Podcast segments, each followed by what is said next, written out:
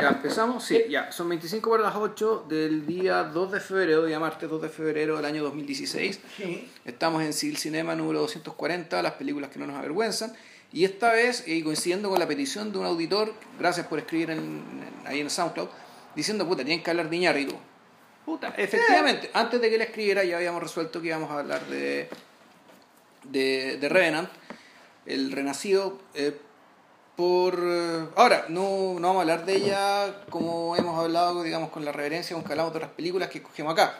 Ya, esto aquí el, el- el tema tiene que ver más con el con el interés por ciertas características del entre comillas fenómeno o, y también de un poco de la elaboración y de las intenciones de la película más que una admiración que haya sido tan grande de digamos. No, es pero- una buena película digamos pero eh, eh, no vamos a hablar de, de lo buena que es ni de por qué es tan buena en realidad o yo. sea, vamos a llegar hasta allá, pero Sí. mira, a, a le gusta menos que a mí.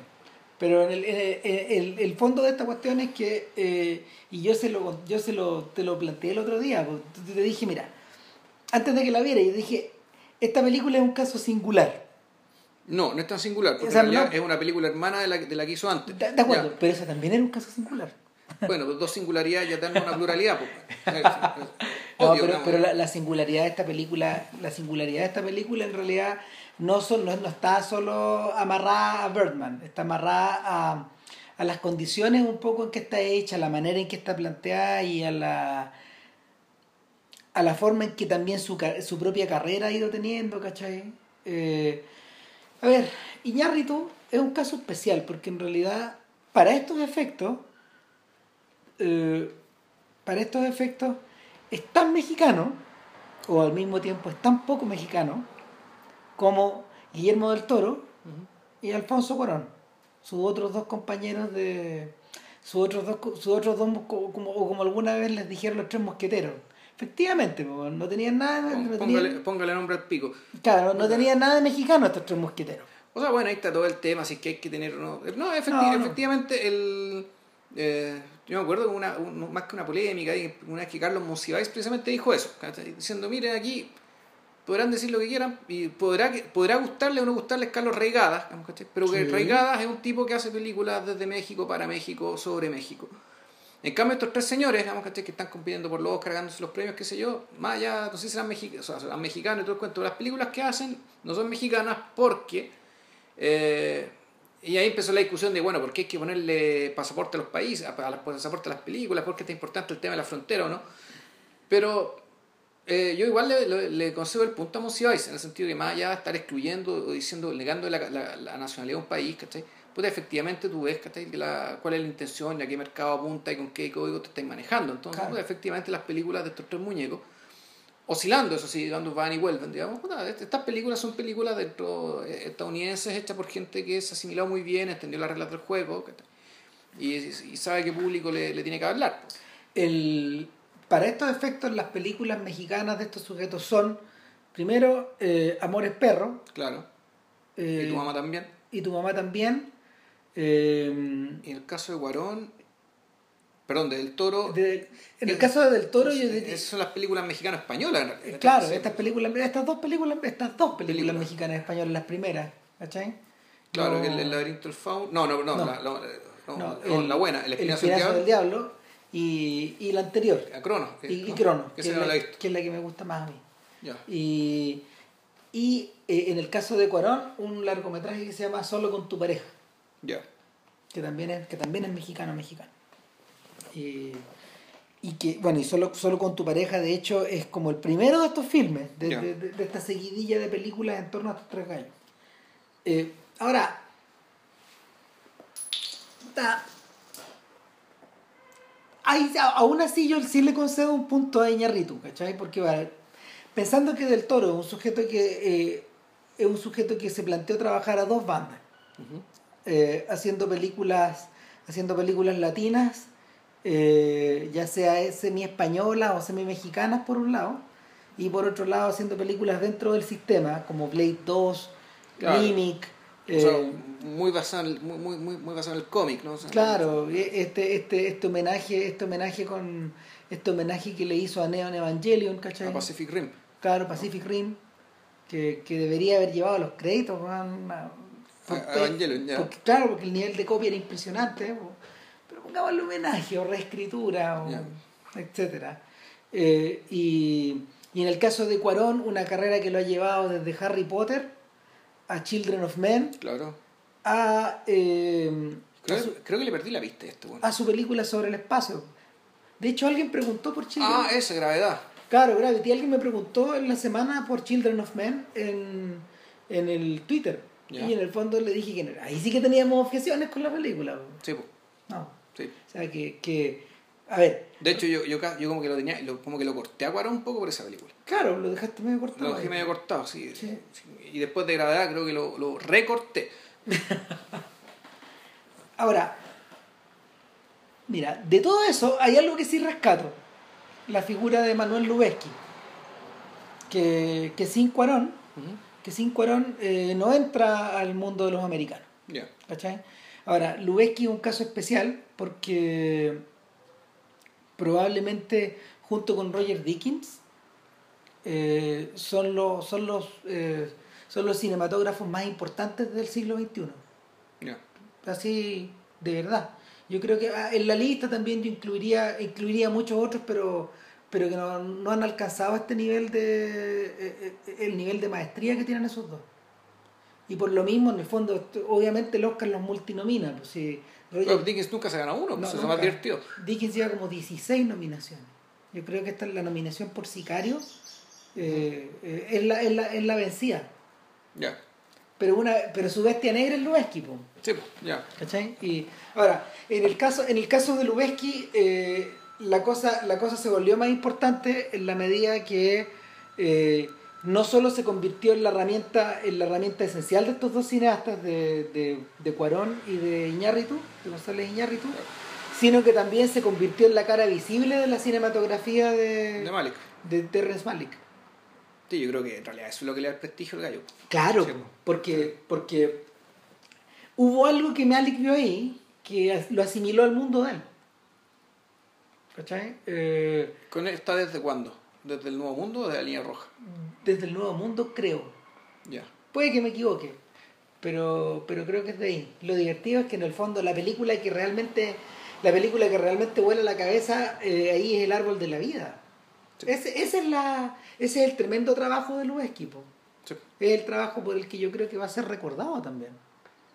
Y el de alguna forma la manera, la manera malikiana o, o- o o- la huella de Malik eh, rebalsa hacia estos otros mexicanos. Rebalsa, rebalsa tanto a Iñarritu como a Cuarón. Sí, pero lo divertido es que el- lo, re- lo rebalsa no solo desde el punto de- no solo por cinematografía, sino que ya hay cosas que tú decías que hay- aquí hay montaje, aquí hay manera de, hay maneras de mover la cámara. De concebir, claro. Claro, de el fondo y de, de, de intercalar la acción con la naturaleza de tal manera que la sensación general que te queda es que la historia que estamos viendo ¿cachai? es una historia eh, es una historia que tiene la misma importancia ¿cachai? está en el mismo plano que la lagartijita que está metida dentro de un dentro de un tronco o el sapito que está metido dentro del agua es decir son el, la impresión que te da viendo Revenant y viendo todas las otras eh, y viendo las películas de Malik digamos donde se, donde hay un uso de naturaleza que es de, de una u otra manera se alterna con la historia humana es que es bueno, básicamente poner las cosas con un mismo plano. Eh, ah, eh, hay otra dimensión que no es natural, que no es de la naturaleza y que tiene que ver con todo lo contrario, que, que tiene que ver con la digitalidad y tiene que ver con la duración. ya. Y eh, es algo que es algo que Digi- digitalidad ah digitalidad de la cámara claro, Ya. claro, porque porque el y por tanto la, duración de las tomas Claro, Lubeski es un personaje que, que ha, ha llegado a, domi- a ver. En este mundo actual, en este mundo actual donde, donde Tarantino, por ejemplo, lucha porque Robert Richardson rescate, rescate la magnificencia del 35 milímetros o del negativo cámara 65, ¿cachai? Y, y, y- y- la imagen, su imagen, su imagen se ve la, la zorra, digamos. O, o en este mundo donde, donde, donde incluso, no sé, po, viejos tercios como Scorsese, como Woody Allen, como, como Spielberg están haciendo su transición hacia el, Hacia hacia el digital. digital en forma definitiva. No en los proyectos a lo mejor más importantes, pero por ejemplo en esta última película, en esta última película, eh, Woody, Allen, Woody Allen ya filmó en digital. Por primera vez. En Irrational Man. Una que no, una que no hemos visto todavía. Pero eh, eh, eh, en ese mundo donde transicionas hacia allá, eh, Lubeski está un poco al centro, porque tiene un tremendo dominio del 35, pero al mismo tiempo su capacidad para, para trabajar el formato digital es, trem- es- es virtuosísima. Y tiene que ver con este tema de la duración de extrema de las tomas, que Ya. se comenzó a que se comenzó a, a divisar en Children of Men. Esta, Sí. esta capacidad de, de ir prolongando las tomas al principio casi como jugueteando, pero luego luego otorga- luego otorgándole una dimensión manifiestamente artificial y e- eso ya se ve en Gravity de una, de una manera muy muy muy intensa muy tremenda porque estos tipos en el fondo crearon los crearon los movimientos y los recorridos de las cámaras pero las crearon en una las crearon con un fondo de pantalla verde que después iba a ser ilustrado o animado o No, intervenido, pues claro. o intervenido totalmente, pero lo que, lo que hicieron, lo que hicieron fue crear una especie de fue crear una especie de, de, de mapa por donde estas animaciones o estos efectos podían ser incluidos. Pero pero nuevamente está este elemento de, de que no vamos a cortar. Esta idea de que, de que vamos a mantener la toma lo que más podamos. ¿cachai? Y hasta, un hasta, hasta el extremo, hasta el extremo de, como, como queda claro en Birdman, donde la artificialidad de esto se convierte en una especie de, el de, pie forzado la película de- entera. de pie forzado, de gallito. Tú Mm. te estés jugando al gallito contra la técnica. O contra, no sé, contra la atención del espectador también, finalmente. Eh, es interesante porque es- esto se sitúa precisamente en las antípodas de, de la forma en que eh, el cine indie americano suele trabajar.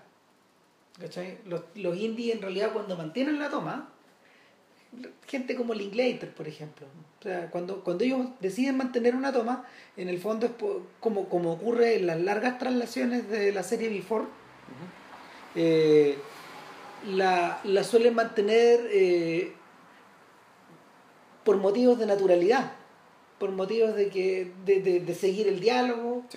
de O sea, se- generalmente son, eh, de partida el- la, la toma está enfocada en, la, En las personas. los- en las personas. claro. Eh, donde el objetivo claramente es que el diálogo, que, o sea, la el diálogo construido, que es un diálogo que estos diálogos en estas películas son construidos a tres voces, digamos, entre los dos actores y el director. Fondo, eh, esto se despliegue con la mayor naturalidad posible. Ah. Eh, Y la verosimilitud respecto a cómo sería un diálogo en la vida real, entonces está como al servicio de ese tipo de cosas. Claro, en ese, en ese sentido no es muy distinto, por ejemplo, a la, a la forma en que Romer llegó a concebir la, la filmación de sus películas, pero lo- la- eso Romer se lo debía a André Bazin, que, era esta idea de como mantener a, a los Howard Hawks, mantenerla, mantener a los personajes en plano americano, cortado, al- cortado a la altura de los muslos y, y, y en la parte superior con un poco de aire en las Claro. cabezas para que los, para que en el fondo los labios estuvieran los labios fuera, y los ojos fueran los protagonistas de la toma que, que es lo que uno ve una y una y una y otra vez en, en esta en estas historias Claro, en, en el caso de Malik, digamos, efectivamente las tomas se alargan, pero a veces se alargan para irse. Precisamente para producirte el efecto contrario, es decir, para, para llevarte hacia otras partes, ¿cachai? Para que tu visión y tu atención se dispare hacia otros lugares.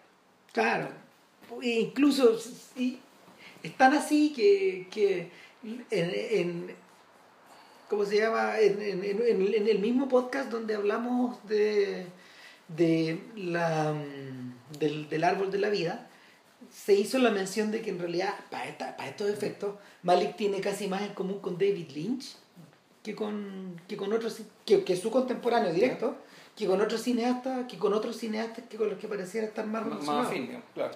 Claro, porque en el fondo Lynch opta por lo mismo. po. No y, y Lynch no depende de no cortar, pero sí en el fondo elabora su sí elabora sus películas como para también para fugarse, para irse o para mandarte para afuera, digamos. Ahora, en el caso particular de, de Revenant, de Revenant se genera, yo creo que probablemente por el impulso contrario a Birdman. Y ahí es donde tú sentís que están un poco hermanadas. O sea, una, que película transcurre en un lugar cerrado, Birdman. Claro, Básicamente, ¿cachai? Sí. Transcurre, transcurre, en este, transcurre en este teatro real eh, de, del, de la, ¿cómo se llama? Del, del, del, del circuito de Broadway. Claro. Y eh, la cámara básicamente nunca escapa a estos confines y cuando logra escapar y logra arrancarse un poco, eh, lo hace simplemente para volver. Como, como, un como un método de... es una especie como de viraje nu. O sea, en realidad es que en el fondo el tratamiento de es, es tratar a una ciudad como la ciudad entera fuera parte de la bambalina, Sí.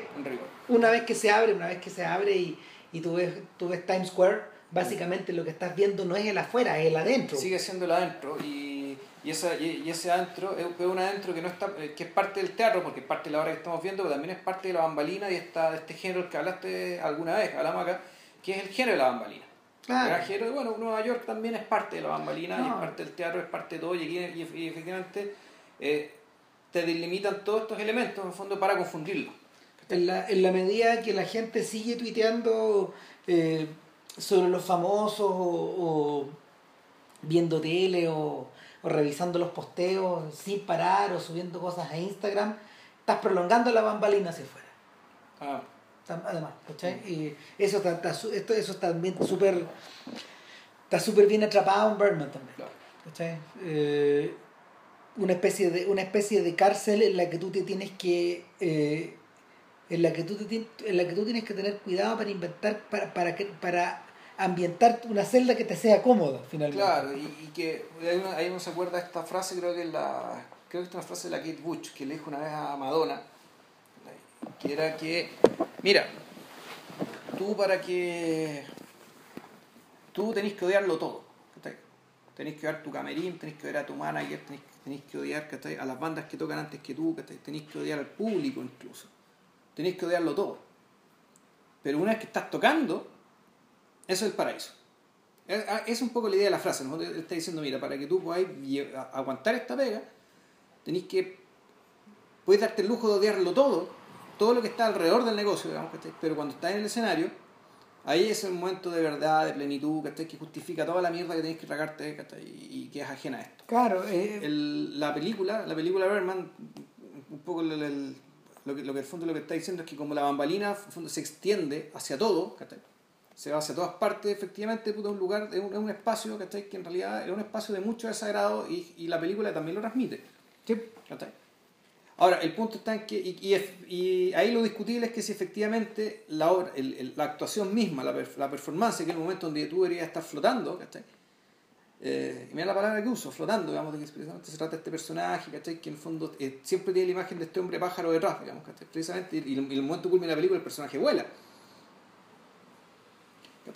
Eh, pero claro, puta, es, es esta película sobre la bambalina que transmite esta, este- esta sensación de, la- de- de que la bambalina no se acaba nunca. Que todo lo que no es la obra misma es bambalina y por lo tanto es un espacio de odio, de desagrado, digamos, ¿cachai? y un espacio que, que, es, que además es infinito, es decir, se abre a todo el resto del mundo que está fuera del escenario. claro. Y con el cual ni siquiera los límites están tan claros. como, para colmo. como antídoto contra eso yo receto una película eh, que se llama Margaret Ya. de la que no sé tal vez algún día hablemos eh, es de mm, Es una película indie, ¿no?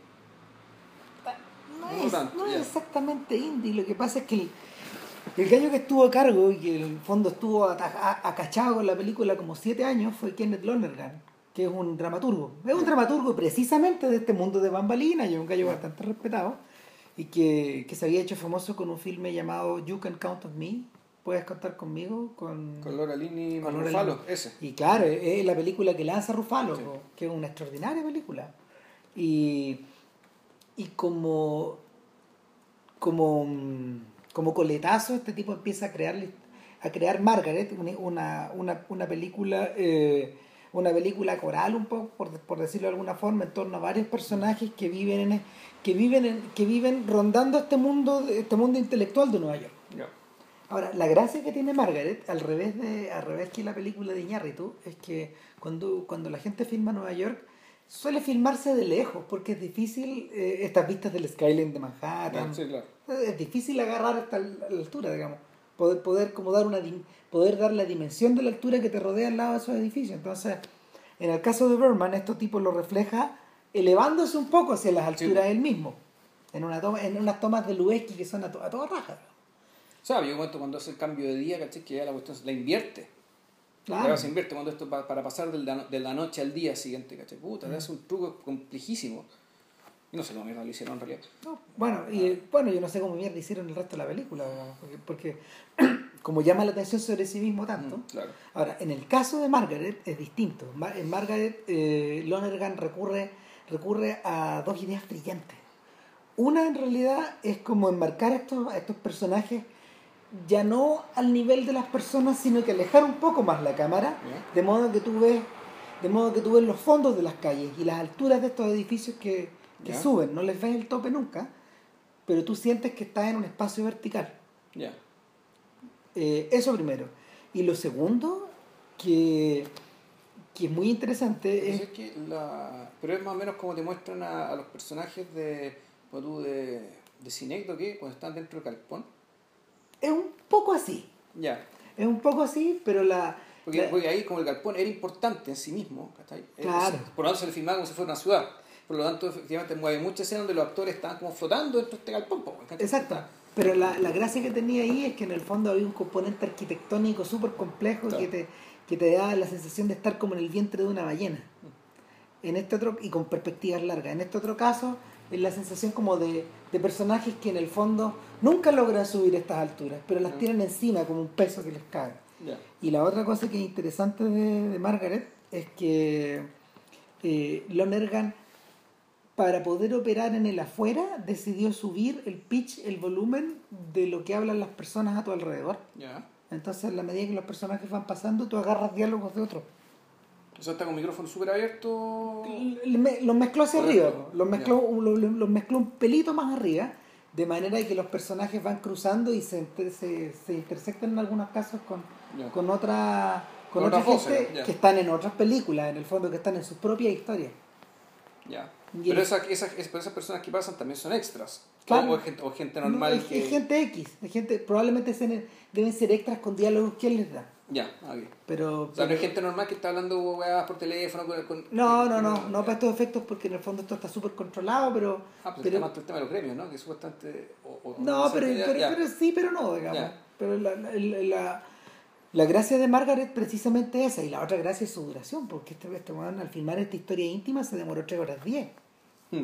Y esa es la razón de por qué, se, por qué hubo 7 años donde, no sé, pues ni Scorsese logró que logró que los productores aceptaran el cambio. Estuvieron demandados, contrademandados, y al final finalmente accedieron a la petición de Lonergan de, y vía Scorsese de- otra vez, eh, de, de lanzar una película de dos horas y media, más o menos, de, eh, ver, y, y contener, meter como extra en el Blu-ray la, la- la- el corte del director, Ya. que es donde están todos estos efectos. Y así se resolvió. Claro, Ya. Pero fue un desastre porque la película es de 2005 y, y, y- llegó al Blu-ray y a los cines el 2002.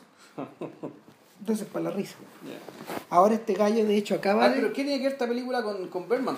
No, pues la gracia, de, la gracia es que soluciona esta idea de la riva, Ya. de la con, eh, con, con una con una soltura ni una decisión como no sé, es casi fatalista la idea, porque no, no hay ninguna otra idea, no hay ninguna otra, nunca, nunca había visto una, una película donde los actores fueran filmados de esta manera, con esta idea de la que la ciudad les cae arriba. En el caso de Berman, el tipo está tratando de salir de este marasmo, Hasta que sale. hasta que sale. Ahora, ¿qué relación tiene eso con The Revenant?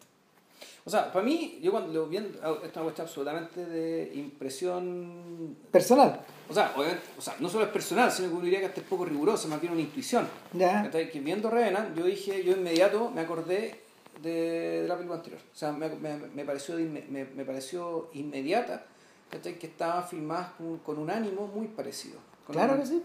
Con un ánimo, por decirlo, entre que de partida artificial en el sentido eh, en el sentido estrecho de la palabra. Naturalmente toda película es un artificio, pero aquí el, donde está muy claro que eh, se quiere, no sé, qué se- no, no sé, qué- no sé si se pretende que el artificio sea evidente, ¿verdad? pero sino que la artificialidad está en el hecho de que cier- las, ambas películas tienen cierta vocación experimental, ¿cachai? cierta vocación como de forzar ciertas condiciones ¿cachai? para ver, para para dar con un resultado aparentemente incierto. Ahora, ¿es la experimentalidad de Carlos Reigadas, por ejemplo? No, no, no, no, no, no, es- no- no se refiere a eso, son, son experimentalidades súper, eh, yo diría, de, de- de tipo formal, ¿está? y de una formalidad que, en el fondo, lo, lo que yo creo que pretende hacer es, básica, es extender, el, extender formas, formas posibles de narrar cosas, ¿está? Eh, que al mismo tiempo sean funcionales a un gusto masivo, en, en ambos casos, pero que al mismo tiempo eh, no tengo tan claro que sean que sean experimentos que vayan a abrir eh, que en realidad que los resultados vayan a abrir nuevos caminos para que otros cineastas los sigan. Ahora- en ese sentido son experimentos medio no sé si decir chorezas como diríamos en Chile es decir cosas que tienen el valor de ser de, de ser un poco raras de ser un poco por decirlo ridículo de ser eh, de ser llamativas por el hecho de ser llamativas pero sí yo no le veo mucha fecundidad a estos experimentos Ahora, yo poniéndome suspicaz eh, y, y cambiando el título de la película, tú estés describiendo Avatar. No, no es que Avatar, Avatar es otra cosa. Avatar más que un experimento es un showcase, digamos, es un, como hemos hablado, es una vitrina. Es una vitrina, un recurso tecnológico. Ya, eh, en el caso de Bergman, no, la, la vitrina, lo, que se está, lo, lo que se está empujando yo creo que es otra cosa. Eh, y más bien, ahí, ahí está la ocasión del, del experimento y un poco, el- como decís tú, el chiste. ¿cachai? De un, el, esto, el retratar una realidad de una manera extrema, ¿cachai? para dar esta sensación que nosotros dimos, el tema de la clausura, el tema esto de la, el- el- la, la bambalina perpetua, ¿cachai? el desagrado perpetuo y la tensión perpetua de la bambalina, digamos, ¿cachai? que, que te siguen todo el tiempo estos espacios. y la monstruosidad de- de esa situación, porque finalmente eh, el personaje el personaje rebasa su humanidad, po. Se, se desborda o, o la vacía. Finalmente yo no el, el, el sujeto el sujeto protagonista, el Michael Keaton actor, está tan está tan subsumido en esta idea de, del personaje de la bambalina que y este, e- e- e- ese crédito sí hay que dárselo a Ñarrito, digamos, y, y a toda la gente con la que armó esta, esta cuestión, digamos, donde, incluyendo a Keaton, este, utilizar el pasado de este weón, Claro. ¿cachai? Utilizar el pasado como una broma macabra, en circunstancias de que en realidad un tipo como Keaton, eh, más allá de, más allá de, ¿cómo se llama?, de su exceso en los 90, eh, había manejado con una suerte de gran dignidad el, el hecho de haber, de haber sido Batman y después de ya no serlo. Claro. ¿Cachai? Lo había manejado con dignidad, con elegancia, ¿cachai? Eh, O sea, partiendo de la base de que en realidad él fue Batman por un accidente de la historia. sí. O sea, él en otra época no Él había fue- sido Batman nunca. Él fue Batman porque fue Beetlejuice. Él fue Batman porque existe Tim Burton. Sí. Y a, y a Tim Burton le cayó Batman, digamos, pero en circunstancias no- normales jamás habría No sido sabía. Batman. Él no tenía el perfil de Batman. De No hecho, fue muy criticado cuando eligieron como Batman en los 80, yo recuerdo. No, no más criticado él, digamos, fue criticada la elección. Después las películas funcionaron, ¿cachai? ¿Qué sé yo? Yo creo que la cosa más, más o menos se apaciguó un poco. ¿cachai? Pero fue era una elección, yo me acuerdo, que esto fue, yo teníamos, ¿cuánto? 15 años cuando hicieron estas películas. Claro. La 88 creo que es de la Batman 1, ¿no? Sí, sí, sí. Una cosa así. 89. 89. Está claro, era una rareza.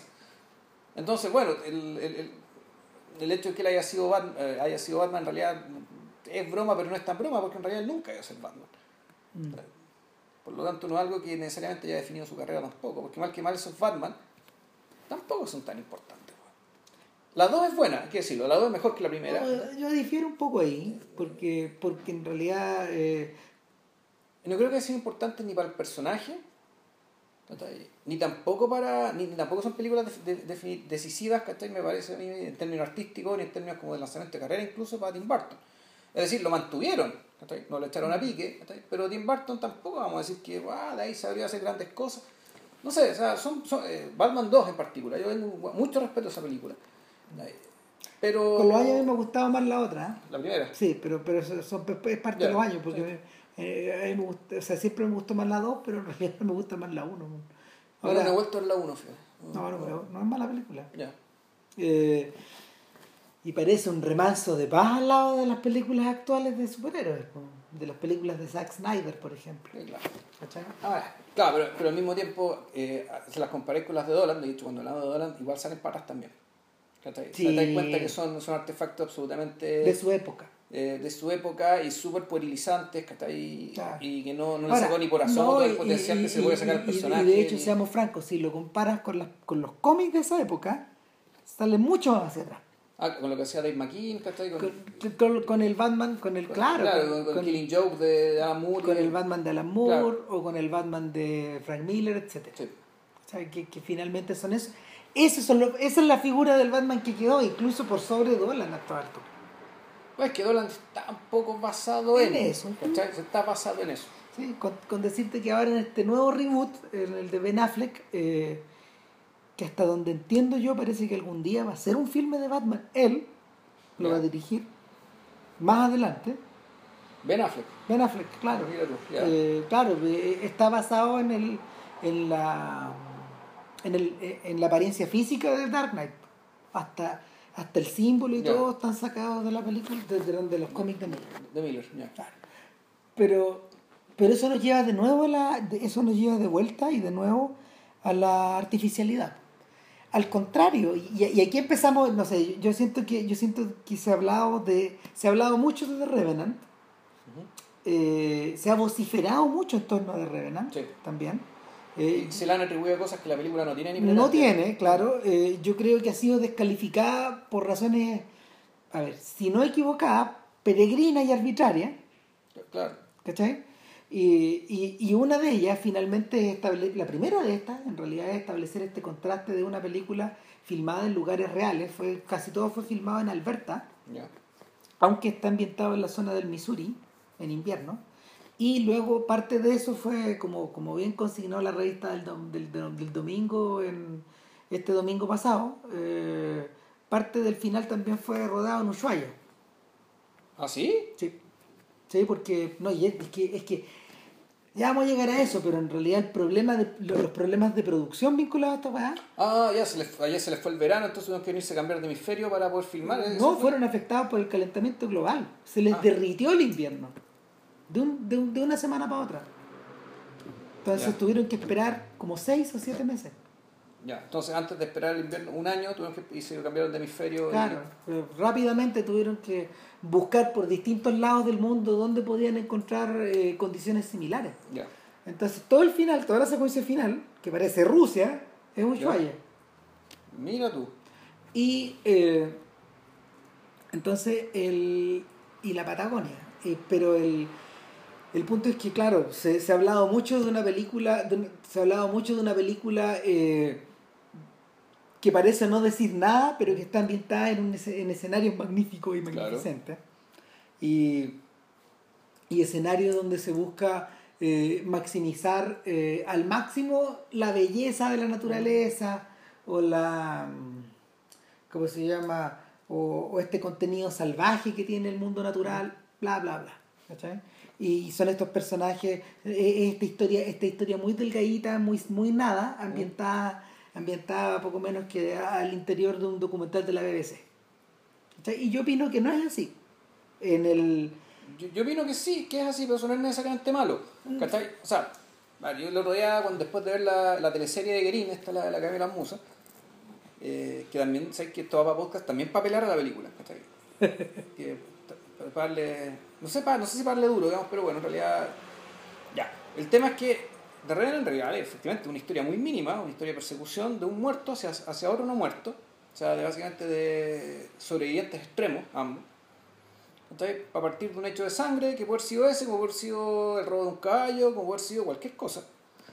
Eh, y donde efectivamente esta persecución muy mínima va siendo alternado con, eh, con imágenes del mundo natural en tono medio postal, la postal es un poco exagerando el punto.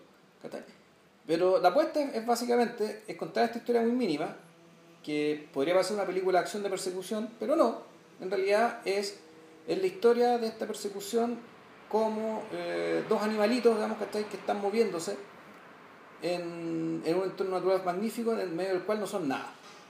¿cachai? Uno dirá, bueno, está... ¿se han hecho películas como esta antes? Sí. Dentro de todo, sí. Pero claro, no tenían esta predicción y ahí está la apuesta. La, la apuesta está en, lograr el equilibrio entre la acción, la persecución, el pasmo que te genera el nivel de deformidad, de, de- del gore, la crueldad, las heridas, Hay, hay un tema con el atractivo del cuerpo mutilado, por una parte, con el, este ritmo lento de la persecución mezclado con las imágenes in- increíblemente bellas, digamos, cuya belleza tiene que compensar el hecho de que te van, te van ralentizando la historia. Y que eso además tenga éxito comercial. Y esa yo creo que es la apuesta. Y esa es la, y esa es la artificialidad y el experimento que yo veo en esta película. Eh, a ver. Y la cuestión, para colmo, funciona. Desde mi perspectiva como espectador, ¿cachai? sí, funciona. Mira, sobre esta base en realidad hay, hay harto que discutir, porque eh, los, espect- a ver, lo- los espectáculos los espectáculos que tienen características similares, que han pasado a la historia y que son como, son como clásicos en ese sentido, eh, no son tantos. no son tantos. No, no son tantos No, y, y tampoco han sido tan grandes éxitos. O sea, yo me acuerdo que las películas de David Lean, las películas de David Lean no usaban la naturaleza de esta manera. No, Era una relación mucho más dinámica, mucho más involucrada en la acción misma. Pero, pero es que en el fondo, en el fondo a lo que estaba apelando David Lean era un poco a esta idea de de mm, novelizar. ¿Cachai? Claro. Cuando tú, cuando tú observáis eso, no es muy distinto, por ejemplo, a leer a Conrad, a, a leer al Conrad de los filmes de aventura, o a leer a, a Julio Verne sus novelas de aventura, o a Stevenson en, su- en sus libros similares. ¿cachai? Eh, no por nada eh, David Lean trató de hacernos tromo al final. ¿cachai? Eh, ahora, yo estoy pensando en otras cosas, yo estoy pensando en Apocalipsis ahora. Ya. ¿cachai? Que una- también es Conrad. Que es Conrad también y es una película es una película que que Coppola hace un poco como respuesta al, al otro entretenimiento que también estaba al otro entretenimiento que también estaba flotando en los 70 y que y que, y que ponía de manifiesto locura eh, violencia eh, aventura eh, naturaleza que era Aguirre. ¿cachai? Aguirre Aguirre yo creo que es el filme matriz de esta clase de, de espectáculo ¿Por qué? Porque eh, las historias de aventuras que Hollywood solía contar en, la era clásica, Gungadin, por ejemplo, Ivanhoe, no sé, eh, Los Tres Mosqueteros, etc. Y hay muchos otros, Boyest, hay, muchos otros ejemplos. Estas historias en realidad eran, básicamente filmes de estudio que tenían escenas en el exterior y que algunos de ellos tenían poca algunos de ellos tenían poco presupuesto para poder trabajar. Ya. En general la película de acción era distinta a la película de estrella filmada dentro de un estudio. Los western, por ejemplo, que, que son yo creo que el, el máximo ejemplo a propósito de esto, y esta película no por nada, digamos, califica en un porcentaje, en un 30% como western. de hecho está ambientado en el oeste, en la frontera. En rigor, es un western, digamos, solo que está, solo que está nevando. Y, de- y ahí vamos a entrar a, a- Tenemos que hablar del otro tema, digamos, que, que le emparenta con la película de Tarantino, Tarantino. respecto a cuál es la lectura que, hace, que se hace acerca de ese periodo. ¿cachai? No del género, sino del periodo. Sí, ¿cachai? Pero bueno, Y- sí. Entonces, el- eran películas que eran en general baratas. Lo que tú necesitabas era básicamente el, el- el oeste, escenarios naturales, necesitabas jinetes y necesitabas caballos.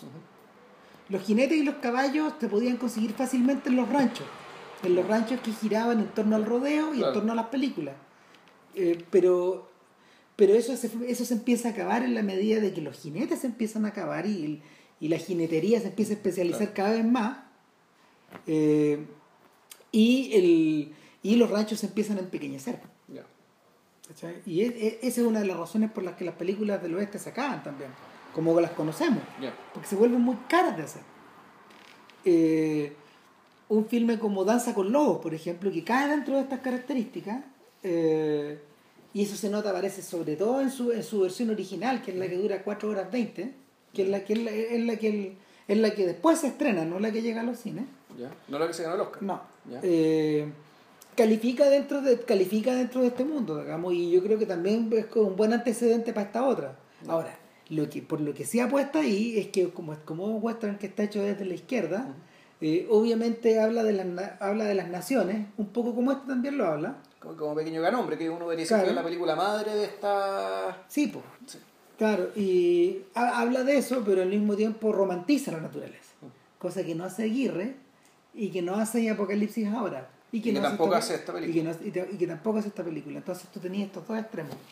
Eh, mientras Bueno, veía... hay, hay otra película que está emparentada con esta, que es una película mucho más chica y en el que la naturaleza ya, ya cumple un- la, la naturaleza es parte del, es parte del dato digamos ¿cachai? pero también está puesta ahí inclu- uno diría incluso ya como una especie de actor político que es la película esta la de los vampiros perdón la de los caníbales Ravenous Ah, claro.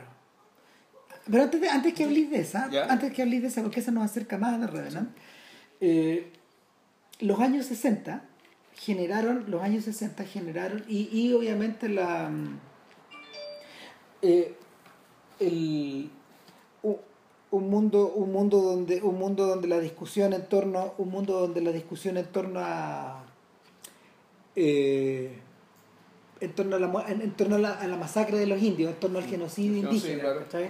o, o, a la, o al regreso a la naturaleza generaron, e- eran un poco, eran un poco eco de, lo, de, de- de un montón de cambios sociales que se Sí. estaban generando en esa época. En el aire, generó distintas películas que, que, que eh, funcionaban sobre el siguiente concepto. La idea de un hombre que deja, que deja atrás la ciudad y se va a vivir como Walden, como en Sí. Walden, se va a vivir a- a- a- con la naturaleza. No y, y el caso más extremo está- Una está- vez- una está vez- la, la del hombre caballo que, bueno, es que más extremos que incluso abandonan su cultura Claro, y se cambian de cultura, como la, como la novela de Borges, digamos este cuento de Borges de la, de, de- de la, de la inglesa que se fue a ir con los indios. Claro, y a, y a eso iba, porque, porque por ejemplo, ahí está este filme de Sidney Pollack, Jer- Jeremiah Johnson, ¿Ya?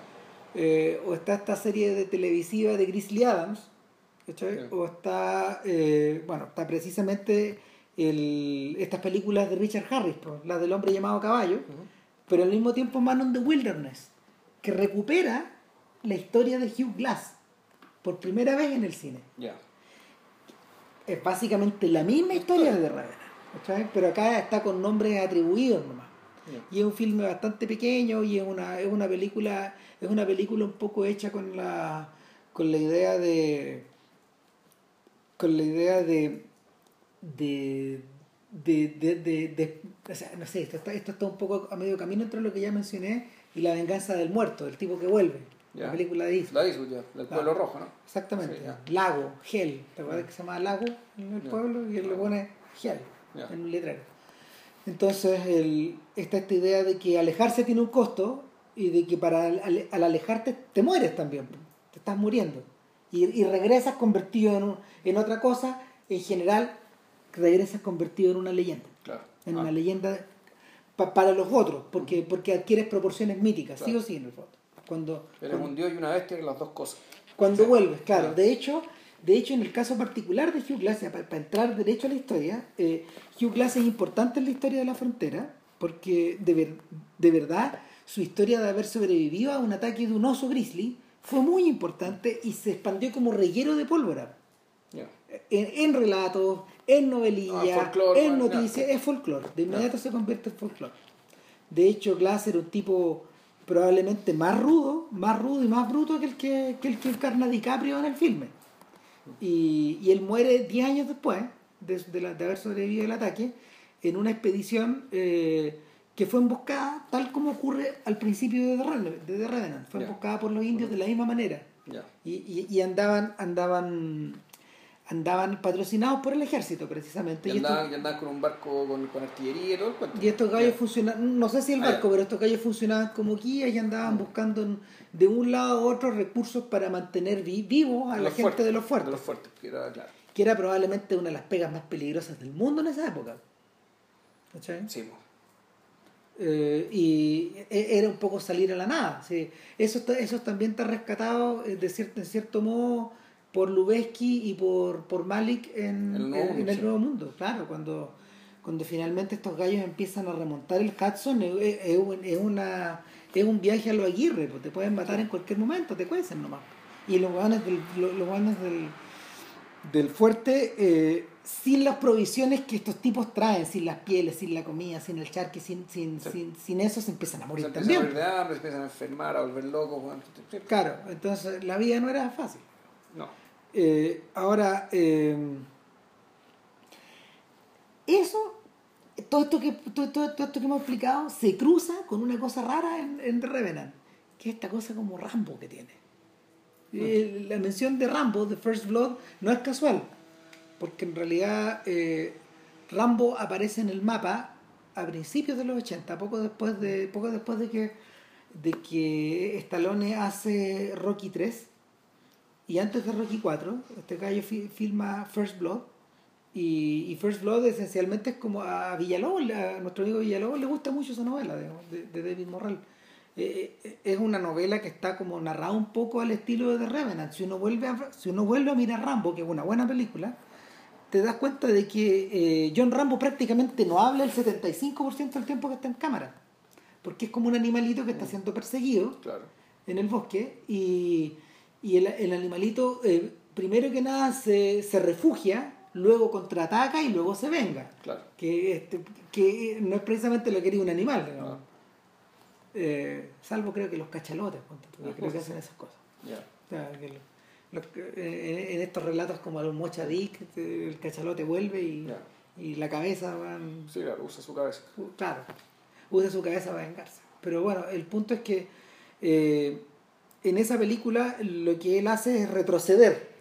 Este gallo que es una especie que es un que es un inadaptado que nuevamente opta por irse de la ciudad y se va a estos pueblos chicos, pero se encuentra que la xenofobia y el rechazo y la agresión en estos pueblos pequeños es tanto más grande que, de la, que, de la, que la de la ciudad de donde vivió. Y, y lo que viene después es una, es una suerte como de, de persecución alocada, donde en el fondo los dos bandos se persiguen. Porque el, lo, los oficiales y después los milicos que andan persiguiendo a Rambo eh, a su vez son casados por Rambo. Es, un poco ese, es un poco ese círculo el que se produce. Y eso también, se, eso también se produce en The Revenant, cuando tú ves que las bandas empiezan un poco a perseguirse un poco eh, unas con otras. O sea, en realidad, tú decís, claro, esto es una película de muchas persecuciones, y efectivamente, y claro, la persecución importante es una, el resto, el resto de la historia es básicamente para mostrarte otra Son los ecos, es para mostrarte otra cosa, en realidad es para mostrarte lo que una vez tú decías también, que esto es una... que aquí lo que hay, las relaciones entre las personas y los grupos son todas bandas. Son todas, bandas, son todas bandas de cazadores, no de recolectores. Claro, Hablando ahí en términos prehistóricos. en realidad, y peor, son, son, jaurías. Entonces está la jauría de los, de los, blancos ingleses, está la jauría de los blancos franceses, está la jauría de los Sioux, está la jauría de los, de los, de los Tawny, los Pony, claro, o Pawnee entonces tenías aquí putas jaurías de animales que, que, se están persiguiendo mutuamente, que en realidad es parte del decorado, ¿cachai? que es como parte del decorado del asunto, la persecución importante es una, ¿cachai? que es la que mueve toda la película. Pero esto, este, este entramado, este, este, esta forma de, decirte ¿cachai? Que, que, en realidad aquí lo que tenéis son bandas, o mejor dicho, jaurías de animales, es uno para desmitificarte de partida el género del western. Es decir, el género del western siempre fue, ya, llegó a la civilización blanca ¿cachai? y conquistó un territorio salvaje. Claro, eso, eso es lo que sostiene las bases de ese mito, las bases de esos relatos. Claro, y, y, y, que... Es el mundo de John Ford. Claro, pero ¿cómo será de grande John Ford? Que él con su personaje de Ethan Edwards, él efectivamente empieza a poner en duda ese mismo paradigma. O sea, básicamente al decir que eh, un personaje que este, este, hombre blanco que en el fondo llega a conocer eh, llega a conocer suficientemente bien este territorio eh, o, que, o se vuelve loco o en realidad termina revirtiendo, retrotrayéndose, Básicamente a un modo de ser, uno yo diría que medieval, Que era lo que espiritualmente traían de estos hombres blancos que llegaron al oeste. O sea, el hombre blanco que llegó al oeste, no el hombre moderno, sino que en rigor es un hombre medieval. Ethan Edwards, digamos, Es el, eh, vendría a ser un poco el, un, un, ¿cómo decirlo? El, el pionero, digamos, de este tipo de personajes. Claro, para estos efectos, para estos efectos, y Edwards está más cerca de Pizarro, está más cerca de Almagro, eh, de Pedro de Valdivia que de. Claro, pero al mismo tiempo también está muy cerca, ¿cachai? Con el Kurtz, por ejemplo. También. Por, porque Kurtz llegó básicamente a la misma conclusión una vez que se encontró rodeado de, rodeado de otras bandas y otras caurías. Exactamente. Entonces, el, y aquí nos encontramos con otro tema de la película que, que también lo, que me pareció muy interesante, me pareció muy interesante porque además coincide con, con, un, con algo, con lo, que, con, lo, con lo que mostró Tarantino en su última película también. Claro.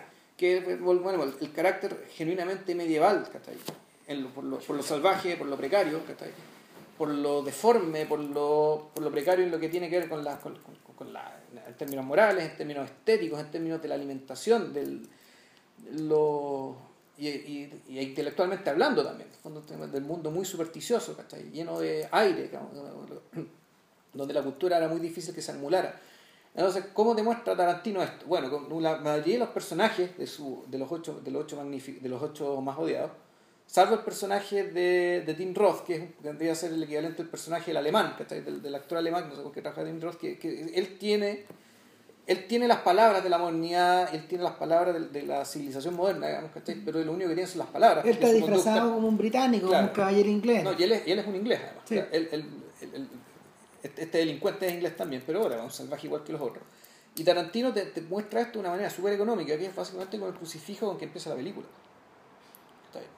Es un crucifijo, eh, yo diría que es gótico. Es una imagen con, un Cristo, románico. Con un, claro, es románico y con un Cristo terriblemente contorsionado. Contorsionado, con, con, formas, eh, con formas eh, bien curvas, con, muchas formas curvas, y que efectivamente te trae a es una historia medieval. Ahora, es, es, es, tan impresionante la metáfora, de hecho, que, que, la idea central de eso es que eh, lo único que parece haber de civilización en este espacio vacío blanco, que, el, porque el blanco de la pantalla, de hecho, de, Tarantino se parece al blanco de la pantalla de Godard.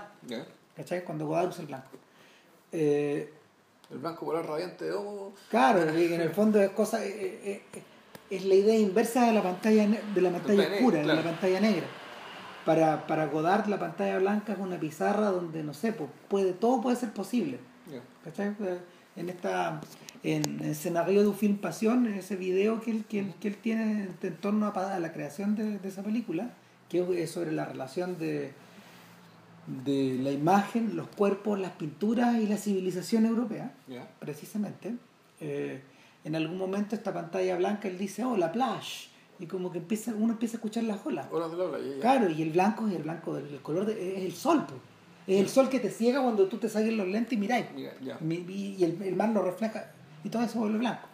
Pero en el caso de Tarantino, el blanco de Tarantino eh, contrasta con este único con esta única cosa gris que hay, que es el crucifijo que está empezando precisamente a ser tapado de nieve. Es decir, a volver a la prehistoria otra vez. Claro, se, van, se van borrando los rasgos civilizadores. Claro, ¿y cómo será que el tema civilizatorio está retratado de una manera súper caricaturesca e, e, idílica, ¿cachai? Que es cuando llegan los cuando te muestran qué pasó antes, digamos, que son los verdaderos dueños de la casa. Claro. ¿Cachai? Mini con su con La gente civilizada. Sweet Dave, ¿cachai? Un tipo, le dicen, un tipo que lo oeste le dicen Sweet, ¿cachai? Porque claro. hubo muy dulce, hubo muy bueno, ¿cachai? Con una niña neozelandesa, ¿cachai? Porque además son tolerantes con los... O sea, en el fondo un lugar de espacio de tolerancia total, ¿cachai? No, no, no, le gustan los mexicanos, eso sí. Sí, sí, sí, sí claro. Un lugar tolerante, alegre, ¿cachai? Abundante, donde está Que te recibe. Que te, recibe, que te acoge, no hacen preguntas, ¿cachai? Puta, venga, refúgiese. O sea, y es particularmente interesante dado el contexto donde Tarantino la estrena, pues cuando Tarantino Tarantino un mes y medio antes del estreno se está, agarrando con los pagos se está agarrando con los pagos se está agarrando en el fondo con los ocho más odiados sí, ¿cachai? literalmente. Eh, por, después, después de haber marchado y abrir, los, abrir la boca eh, muy brevemente en unas marchas de Black Lives Matter, que, que es un movimiento impulsado por familias negras de, de, personas asesinadas por Paco. Exactamente, sistemáticamente. Claro. De, hecho, un, no, si los Pacos. De hecho, y es un tema al que, al que, hemos, que hemos tocado varias veces en distintos podcasts. Por distintas razones. Claro. Sí, pues sí, ¿cuál es la cifra esta que la cantidad? mueren, los, los pagos se echan más gente negra que los atentados terroristas. Eh, eh, mucho. Hay, hay más víctimas, hay más víctimas afroamericanas en, en la zona de Chicago que los muertos en, en la guerra de Irak. Ahí tenéis. Hay, hay más muertos ahí. En, en, en, ¿Cómo se llama? Por, por acciones violentas. Incluyendo también, no sé, por acciones violentas entre las distintas bandas. Obviamente. Si es un escenario de guerra, por eso es Chirac. Por eso se habla de Chirac. Ese es el concepto que lo. Que lo bueno, sí, de hecho, Spike Lee se apropió se apropió del nombre del nombre para bautizar a su película que en el fondo es una adaptación de Lisistrata ya. A, ese, ah, nivel está estos días.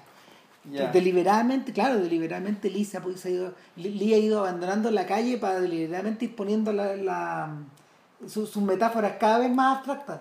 Se han ido poniendo cada vez más abstractas. Y, y nada, pues el cuando cuando cuando cuando Tarantino cuando Tarantino aterriza al nivel de esta al, al nivel de estos gallos en el fondo yo te, yo te lo había mencionado a propósito de que de que el desafío para él según él era crear una historia eh, era crear una historia como una historia que de ribetes teatrales al mismo tiempo que, que evocara que evocara la- las intrigas de Agatha Christie también. Ahí, ahí, en, en- en ese mundo está jugando pero eh, Pero eso no dura nada. nada No pero no pero pero ahí está pues sí, Ahí sí, está, sí, sí, esa ya, es la lo cosa. hacer ya Pero- funcionó el rato que, que duró. ya. pero al mismo tiempo pero al mismo tiempo este gallo habla de la este gallo habla de la de este componente de, de este componente de, de un filme sin centro moral Estoy claro. ¿Cachai? Por qué él, tú me decías, ¿por qué no, no, por qué iba a ser Django en originalmente el papel de Samuel Jackson? Pero dijo, no, o sea, este bueno, el, este, que en el fondo es, digamos que el protagonista, porque la película empieza con él. Claro el coronel Y el que llega, claro, y el que llega, y el que, llega- el que llega más, digamos, que más lejos de lo que es la duración de la película, perdón el spoiler, que está ya... filo ya ya ya, ya lleva más de un mes ya fue nomás. Eh, pero claro, se dio cuenta que eh, eh, era más interesante que no fuera Django. Solo que fuera un personaje de igual moral dudosa, digamos, que todos los demás. Claro, y, y, lo, y lo que ocurre, lo que ocurre con eso es que a él, primero que nada, le permite, le permite eh, subirnos, no el tono, no solo el tono violento de la historia, no solo el gore, que, que comparte Sí. también con The Revenant, no se, no se se lo gusto por la sangre y todo y por, y por la violencia extrema, Sí, sino, pero, en, pero en The Revenant yo creo que el gore es mucho más funcional. O sea, que no es, una, no es un capricho del dire- del No, director, sino no. que es absolutamente necesario para hacer la historia Es- creíble. en- en es la- que la si no está, de- no hay historia. No hay historia, exacto. Eh, claro, porque en este caso, por ejemplo, el, el- el otro modelo que, que Tarantino utilizaba era, eran estos capítulos del oeste tipo Bonanza o El Gran Chaparral, etcétera Eran, eran series precisamente muy baratas. Claro, y tenías que filmar ahí adentro. en Claro, casa, ¿no? yo te comenté que tú- Johnny Yuma, pues, Sí. Johnny Yuma de Rebel, esa es la serie que él utilizó Claro. para, para crear toda esta... Tiene el mismo argumento. El mismo argumento, exacto. Claro, eh, pero en esa serie eh, lo que primaba eran los diálogos, era la tensión, era la era eh, la imposibilidad de resolver una situación y no, no la sangre, no la brutalidad, no la violencia, que estaba todo, estaba todo como estaba todo como cocinado. Claro, de hecho ahí está el elemento este que tú me contabas, que el- la música de Morricone no parece Morricone, claro, ¿por qué? Porque este es el Morricone que hacía Yalo, porque esto es una película de Yalo, es una película de, de terror, Sí. Una película de comedia de terror. Tanto así que, que algunos cues de música eh, están sacados de El Enigma de Otro Mundo de Carpenter, de esa banda sonora. Ya. y, y, y de algunas otras similares. Claro, esto no es, no es, no es el tipo que hace western italiano, es este, es este gallo que habla de otras dimensiones en el fondo. Mm. A veces tiene cara de Oscar, pero bueno. ¿Cuál? Eh, Ennio Morricone. Morricone, ah, ya. Y ahora, en el caso de The Revenant, en el caso de The Revenant, la fíjate que, fíjate que yo pensaba, fíjate que yo pensaba, ¿por qué usar la historia de Glass? ¿Por qué precisamente esa historia? Eh, que, que, que tiene, que tiene ya un pasado cinematográfico eh, a- asociado a este mundo de la izquierda, de la vuelta a la naturaleza, Ya, claro. de, de- Del hipismo, del ¿no? hipismo, del alejarse de la ciudad o de alejarse en el fondo del discurso político y de y de- y- y del agua hirviendo de esos Ah. años. ¿Cachai? ¿Por qué precisamente esta historia? Y, y, y moverla. ¿Esto fue, una, ¿Esto fue una elección de, de Iñárritu fue una elección de DiCaprio? ¿Quién Yo creo que es una decisión empujar? consensuada, porque en el fondo, uno, un- si, uno, si uno lo piensa, los autores de la película son tres. ¿Cachai? Eh, y para los tres, para los tres hay consideraciones tanto artísticas como económicas, como, como de industria. Bueno, Lubeski, que ya lo habíamos mencionado, Iñárritu y Y DiCaprio. DiCaprio. Ahora, en el, en el caso de, en el caso de DiCaprio, esta dificultad viene dada porque en el fondo DiCaprio, al contrario que el resto de sus compañeros de generación, eligió ser un actor dramático en tiempos donde ser un actor dramático es cabrón. O sea, eh, si hablamos de, de los mejores de los mejores, gente como gente como Sean Penn, por ejemplo, hace poco hizo una, una película con el director de Taken, The Gunman se llamaba, y le fue como el hoyo. Porque estaba mal planteada la historia. Pero, pero ahí está la voluntad. Pero otra ¿cachai? generacional. Sí, pues una más joven, pero ya, ya está pensando en esos términos. Están buscando películas de esa forma, películas que logren causar impacto sin tener que convertirse en superhéroes, como tuvo que hacer Michael Fassbender al hacer, al hacer Magneto, no nos olvidemos. Sí. O sea, Fassbender, por ejemplo, es un gallo que cumple con todas estas características, pero también le interesa eso. Igual que Liam Neeson. Eh, Pero que es más viejo Liam Neeson. pero es más viejo. Sí. Pero la. Y pero- viene, viene, viene de vuelta Liam Neeson. claro, pero no, y de hecho ya no va a hacer más de esto. Ya. O sea, como que él mismo ya ordenó la ordenó la casa. Sin embargo, lo que hizo Neeson en el fondo fue abrirse la puerta a convertirse como en un duro en un duro de películas policiales y en un duro de filmes dramáticos. O sea, la Neeson, eh, a propósito de eso, tiene una película de unos tipos que trabajan también en el círculo polar, tienen un accidente aéreo y caen, caen en medio de un caen eh, en medio de la naturaleza salvaje, algunos sobreviven, otros no, y empiezan a ser perseguidos por una juría de lobos. Y los lobos los cazan, los cazan y los buscan, y los buscan, y este weón se los echa, y se los echa, se los echa, hasta que ya finalmente viene el enfrentamiento final, etc. Pero ahí está, ahí está esta misma idea. Eh, mira, yo creo que tiene, yo creo que tiene que ver, yo creo que tiene que ver, en el caso, volviendo a lo de DiCaprio, para no, para no perder el hilo, en el caso de DiCaprio, eh, DiCaprio había rozado esto en, yo creo que en una ocasión anterior, que era, pero lo, lo hizo en, en, en dos ocasiones anteriores si atendemos a nuestro amigo Marco. Eh, una era eh, esta película de Ridley Scott, Red de Mentiras creo que se llama, Body of Lies, Ya. Que, era un, que era un thriller ambientado en Medio Oriente. No sé si te acordáis, no sé si la viste. Sí, la vi. Sí, ¿Es DiCaprio? es DiCaprio. Se me olvidaba que era DiCaprio porque me acordaba. Lo que pasa es que esa película me acordaba de Russell Crowe Y Mark Strong. y Mark po, Strong, que es el son- verdadero crack que cerró la película. que son los personajes importantes. O sea, eh, En realidad, Mark pero- Strong siempre cerró la película. Pero DiCaprio estaba presente ahí No, si era la gente, pues ahora me acuerdo. como pues, un factor más. Claro. ¿Cachai? Pero bueno, él, es el tipo que está regando el pellejo en el terreno. Claro. Ahora, pero el personaje realmente interesante que ha hecho DiCaprio en relación a eso no es ese, sino que el de Diamante, La parte de sangre. el Diamante de Sangre, ¿cachai? Blood Diamond. Que, como te contaba la otra vez, no sé si tú la viste. La he No, bueno, eh, puta, es una gran película de avión, weón. Eh, Diamante de Sangre, Diamante de Sangre es una película acerca de un fotógrafo que está es un poco al estilo de eh, El año que vivimos en peligro. Es un fotógrafo que eh, le van siguiendo la pista estos diamantes de sangre y hay una mujer que, eh, que es Jennifer Connelly, que es la que lo pone en contacto, etcétera.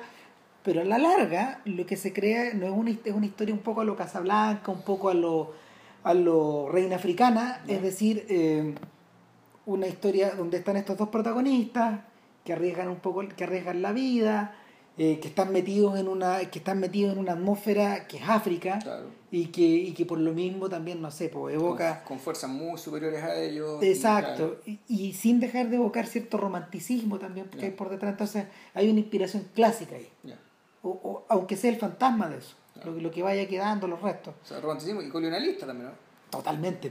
Porque, pero en este caso, en este caso es anticolonialista. Para estos efectos, la me- mejor película es, o sea, co- más interesante, no sé si mejor película, eh, es, la, es la del jardinero. El jardinero fiel. Claro, que, que ahí es donde en el fondo eh, el trasfondo el trasfondo de John Le Carré es mucho más inteligente, está más Sí. articulado, pero al mismo tiempo fue mucho más difícil de traspasar al cine, porque la película también tiene, tiene harta falla, digamos, pero Igual cumple, pero efe- efectivamente, recuerdo que la, la impresión que te queda también, pues una especie de... eh, son estas Eh. películas desde la izquierda bien pensantes, weón, Y- ¿cachai? Culposa, weón. y es entretenimiento Sí. al final. Sí, ¿cachai? Entonces, eh, estaba ese modelo, estaba ese modelo. Entonces, la dificultad para un tipo como DiCaprio es volver a producir películas de para volver a producir películas que sean populares, que tengan estructura dramática, eh, que en cierta medida sean importantes. Eh, y que le permitan lucirse, pues eso un, es lo más un papel que le permita lucirse, Como que está obsesionado con ganarse los... Claro, es, es- esa idea, ¿cachai? Pero que, pero que al mismo tiempo tengan un nivel de calidad parecido a las producciones que él ha hecho con Scorsese, que Sí. están en otro mundo ya. Ya. ¿Cachai? Que, porque no sé, pues este, tanto Scorsese como DiCaprio yo creo que han invertido buena parte de estos 15 años en poder ir perfeccionando esa fórmula. Y, y, y- y el- eh, la, distancia, la distancia que hay entre las pandillas de Nueva York y, y el lobo de Wall Street es sideral. Sí. al final te das cuenta que es sideral. ¿cachai? Las dos películas deberían haber sido un carnaval neoyorquino, pero una lo es y la otra, la otra no, digamos. La otra es un artefacto anticuado. Para estos efectos. Entonces, eh, ahora, al, al, meterse en al meterse en esta camisa, estos gallos en el fondo estaban, estaban haciendo un Rambo que había sido muy pequeñita, una, una película de acción clase B, amplificándolo a su máxima expresión. O sea, era un Rambo, es un Ravenous, es un Deliverance, es como... Es, y ahí es, donde entramos a lo que tú querías. Es, es, una película que tiene como, puta, que separa en los hombros de hartas otras películas. Como que... Eh, y, el detalle de Ravenous es súper importante porque al mismo tiempo está metido el ejército, está metido el gore, está metido está claro. metida esta dimensión donde en el fondo la naturaleza que te rodea se convierte o, en el caso de Ravenous a través de los vampiros que van surgiendo claro. en una especie de en una especie de demonio que viene a cobrarte algo. Claro, pero bueno, y, y en realidad es una, una gracia de, de Revenant en el fondo es que todas estas películas que hemos hablado son todas películas cargadas, muy cargadas ideológicamente. ¿cachai?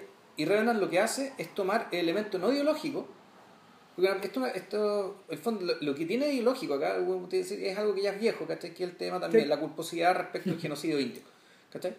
Pero es algo que eh, ya se da por sabido, más encima su aparición es bien majadera, ¿cachai? Con la, con, cuando esto, cuando aparece la, el fantasma de su esposa, ¿cachai? No, que, que podéis sacarle. Los polos son medio majaderos, los tres polos sí. son medio majaderos. Uno, que a pesar de que me gusta el personaje, eh, el, el, el, el, hijo el hijo mestizo de DiCaprio, uh -huh. que en el fondo él habla en, en pony claro. toda, toda la película, no habla en inglés, eh, es un personaje que no existió en la, no existió en la vida no, claro. real. Po. Hugh Glass iba solo. Claro. Entonces. Y, y, y, este hijo puede haber sido un perro, ¿cachai? Con el que está muy, como que, el que le tenía mucho cariño. O puede haber sido su mujer. Puede haber sido cualquier que en este cosa. Caso, exacto, o sea, sí. para estos efectos, para estos efectos, eh, o, o, o, o, en las o en las películas de, no sé, po, o, sea, es un personaje que no, tiene, no alcanza a tener trayecto, no, no tiene definición. No. Entonces, aquí lo único que lo define es que es muy querido. De hecho, de hecho valga, y, y, a lo mejor estamos siendo majaderos, pero por ejemplo, con, si lo comparamos con Pocahontas uh -huh. respecto de John Smith, claro. en, el, en, el, en el Nuevo Mundo, la distancia entre una y otra cosa se vuelve inconmensurable. Es que, no, es que, es que, es que está, está explotando, es que no hay pero, comparable. No, pero, pero, pero, pero resulta que ahí hay ahí hay compañía y ahí hay, es que, ahí hay idas y vueltas es permanentes. Es que no es comparable porque la película es sobre ella. Sí, po. Sobre ella y él. Exacto. Yo más sobre ella, incluso sí. era que más sobre ella. Porque, porque claro, el, el, el, sí, esa película po. se trata básicamente de, volvemos, como dice el título, conocer un nuevo mundo. Para las dos direcciones. Para, en ambas direcciones. Ah. Enfrentarte a este lo nuevo. ¿Y qué pasa? cuando, claro. Ahora, vol, volviendo, volviendo a Revenant, la, el, segundo elemento, el segundo elemento majadero eh, respecto de los respecto de las naciones originarias tiene que ver con la mujer que tal como decíamos una especie de ángel guardián. Claro un fantasma ángel guardián que viene aquí a prestar ropa como la aparición de Galadriel weón cuando Frodo para el gato weón eso es. Claro y el, ter, y el tercero es la presencia es la, es la presencia de esta de esta pandilla de, de ponis de, uh -huh. que, va, que van en busca de de, de, una, de una mujer. de una mujer que en el fondo van en busca como de Pocahontas finalmente, claro. de, de, una mujer que es raptada y que, que y tiene que volver claro. al espacio donde pertenece. Y que, inclu y que incluso su participación final en todo este cuento es bien de la nada. Sí, pues es, es, es, sacada como de un sombrero. ¿no? Es como sacada absolutamente de un sombrero, o sea, es un punto en contra de la película. Claro que sí. Pero bueno, a ver, aquí vamos con Ravenous. Ravenous, aparte de o sea, las cosas que cierran donde la naturaleza era en realidad una especie de entorno amenazante donde la, donde todo es posible. Sí. ¿no? donde, donde es posible, más que los vampiros, esto los caníbales, donde, donde, sea, donde, donde sea este canibalismo y donde aquello, es, el espacio lo posible en el sentido de que aquello que es considerado tabú, bueno, ahí sí es posible. Pero este canibalismo en el fondo a lo que está remitiendo, y está remitiendo, creo yo, al, al sistema capitalista mismo, digamos, ¿cachai? Y cómo el nivel de voracidad de, de, esta sociedad y esta forma de pensar y de vivir termina generándote la maravillosa escena final en la que tú, ¿qué tenías? Tenías un fuerte desolado, donde no hay nada, y lo único que queda son dos buenos tratando de comerse y una bandera de Estados Unidos, ¿cachai? Llena de hoyos flameando. Y eso es Estados Unidos. ¿cachai? Y la película fue hecha para decirte eso. Mm. ¿cachai? O sea, sí. esto fue, fue, fue en la época de la crisis del 2000, ¿cachai? Ah. más o menos de esa época esta película.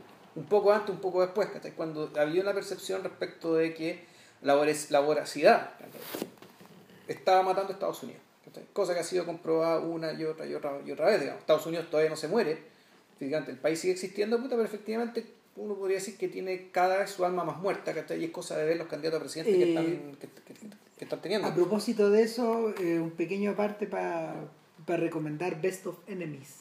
A propósito de dos personas voraces. Ah, hablando de buenos majaderos. Claro, también. claro, hablando de buenos majaderos, de buenos que en el fondo están devorándose en público y que. No, no, de buenos majaderos que hacen recomendaciones majaderas. Ah, puta, ¿no? Estaba hablando de Gore Vidal y de William Buckley, que en el fondo sí representan, son la encarnación viva de este par de gallos.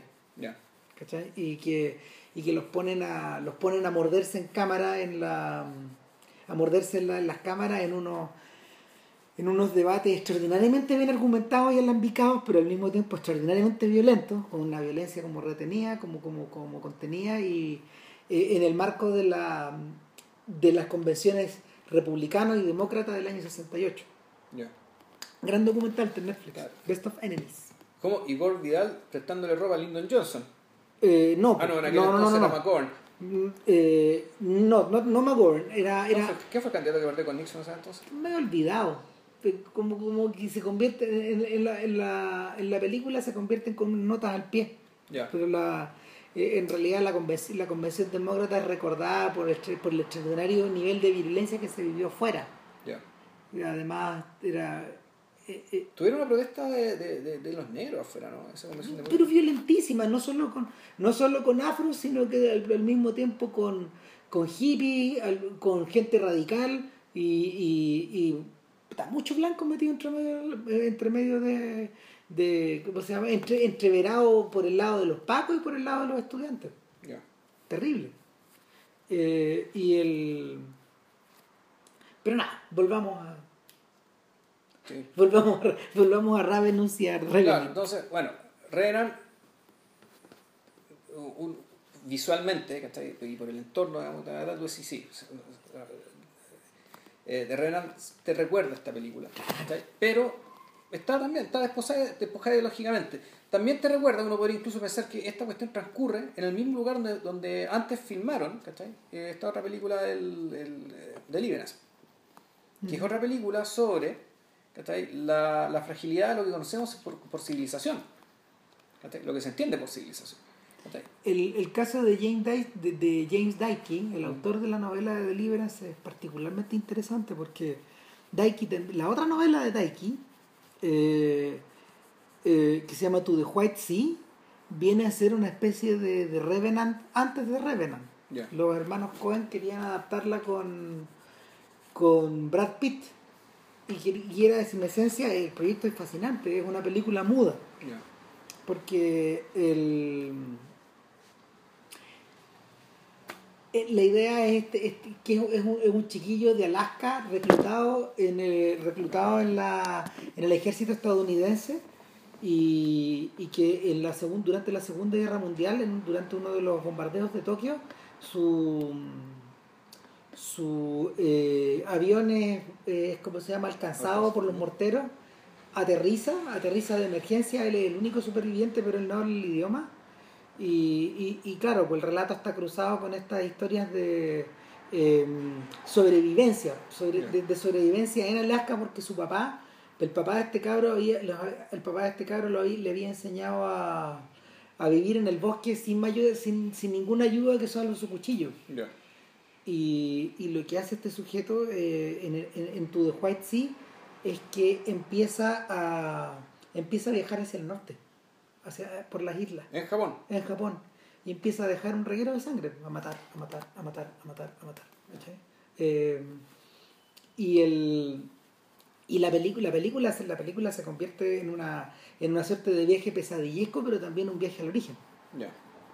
Eh, lo que hace sentido con Revenant, pero también hace sentido con Cormac McCarthy. Con esta idea de. con la idea de meridiano de sangre que tú estás empezando ahora. Lo estoy, yo, yo, yo un cuarto. Claro.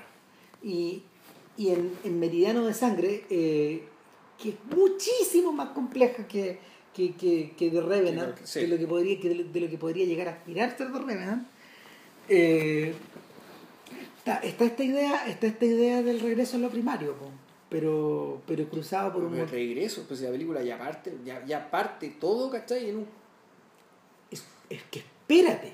Madre mía. Espérate, espérate hasta dónde llegas. Eh, es por esto que Harold Bloom en realidad encuentra que Cormac McCarthy escribe una novela comparable a Moby Dick. Así de grande es Meridiano de Sangre.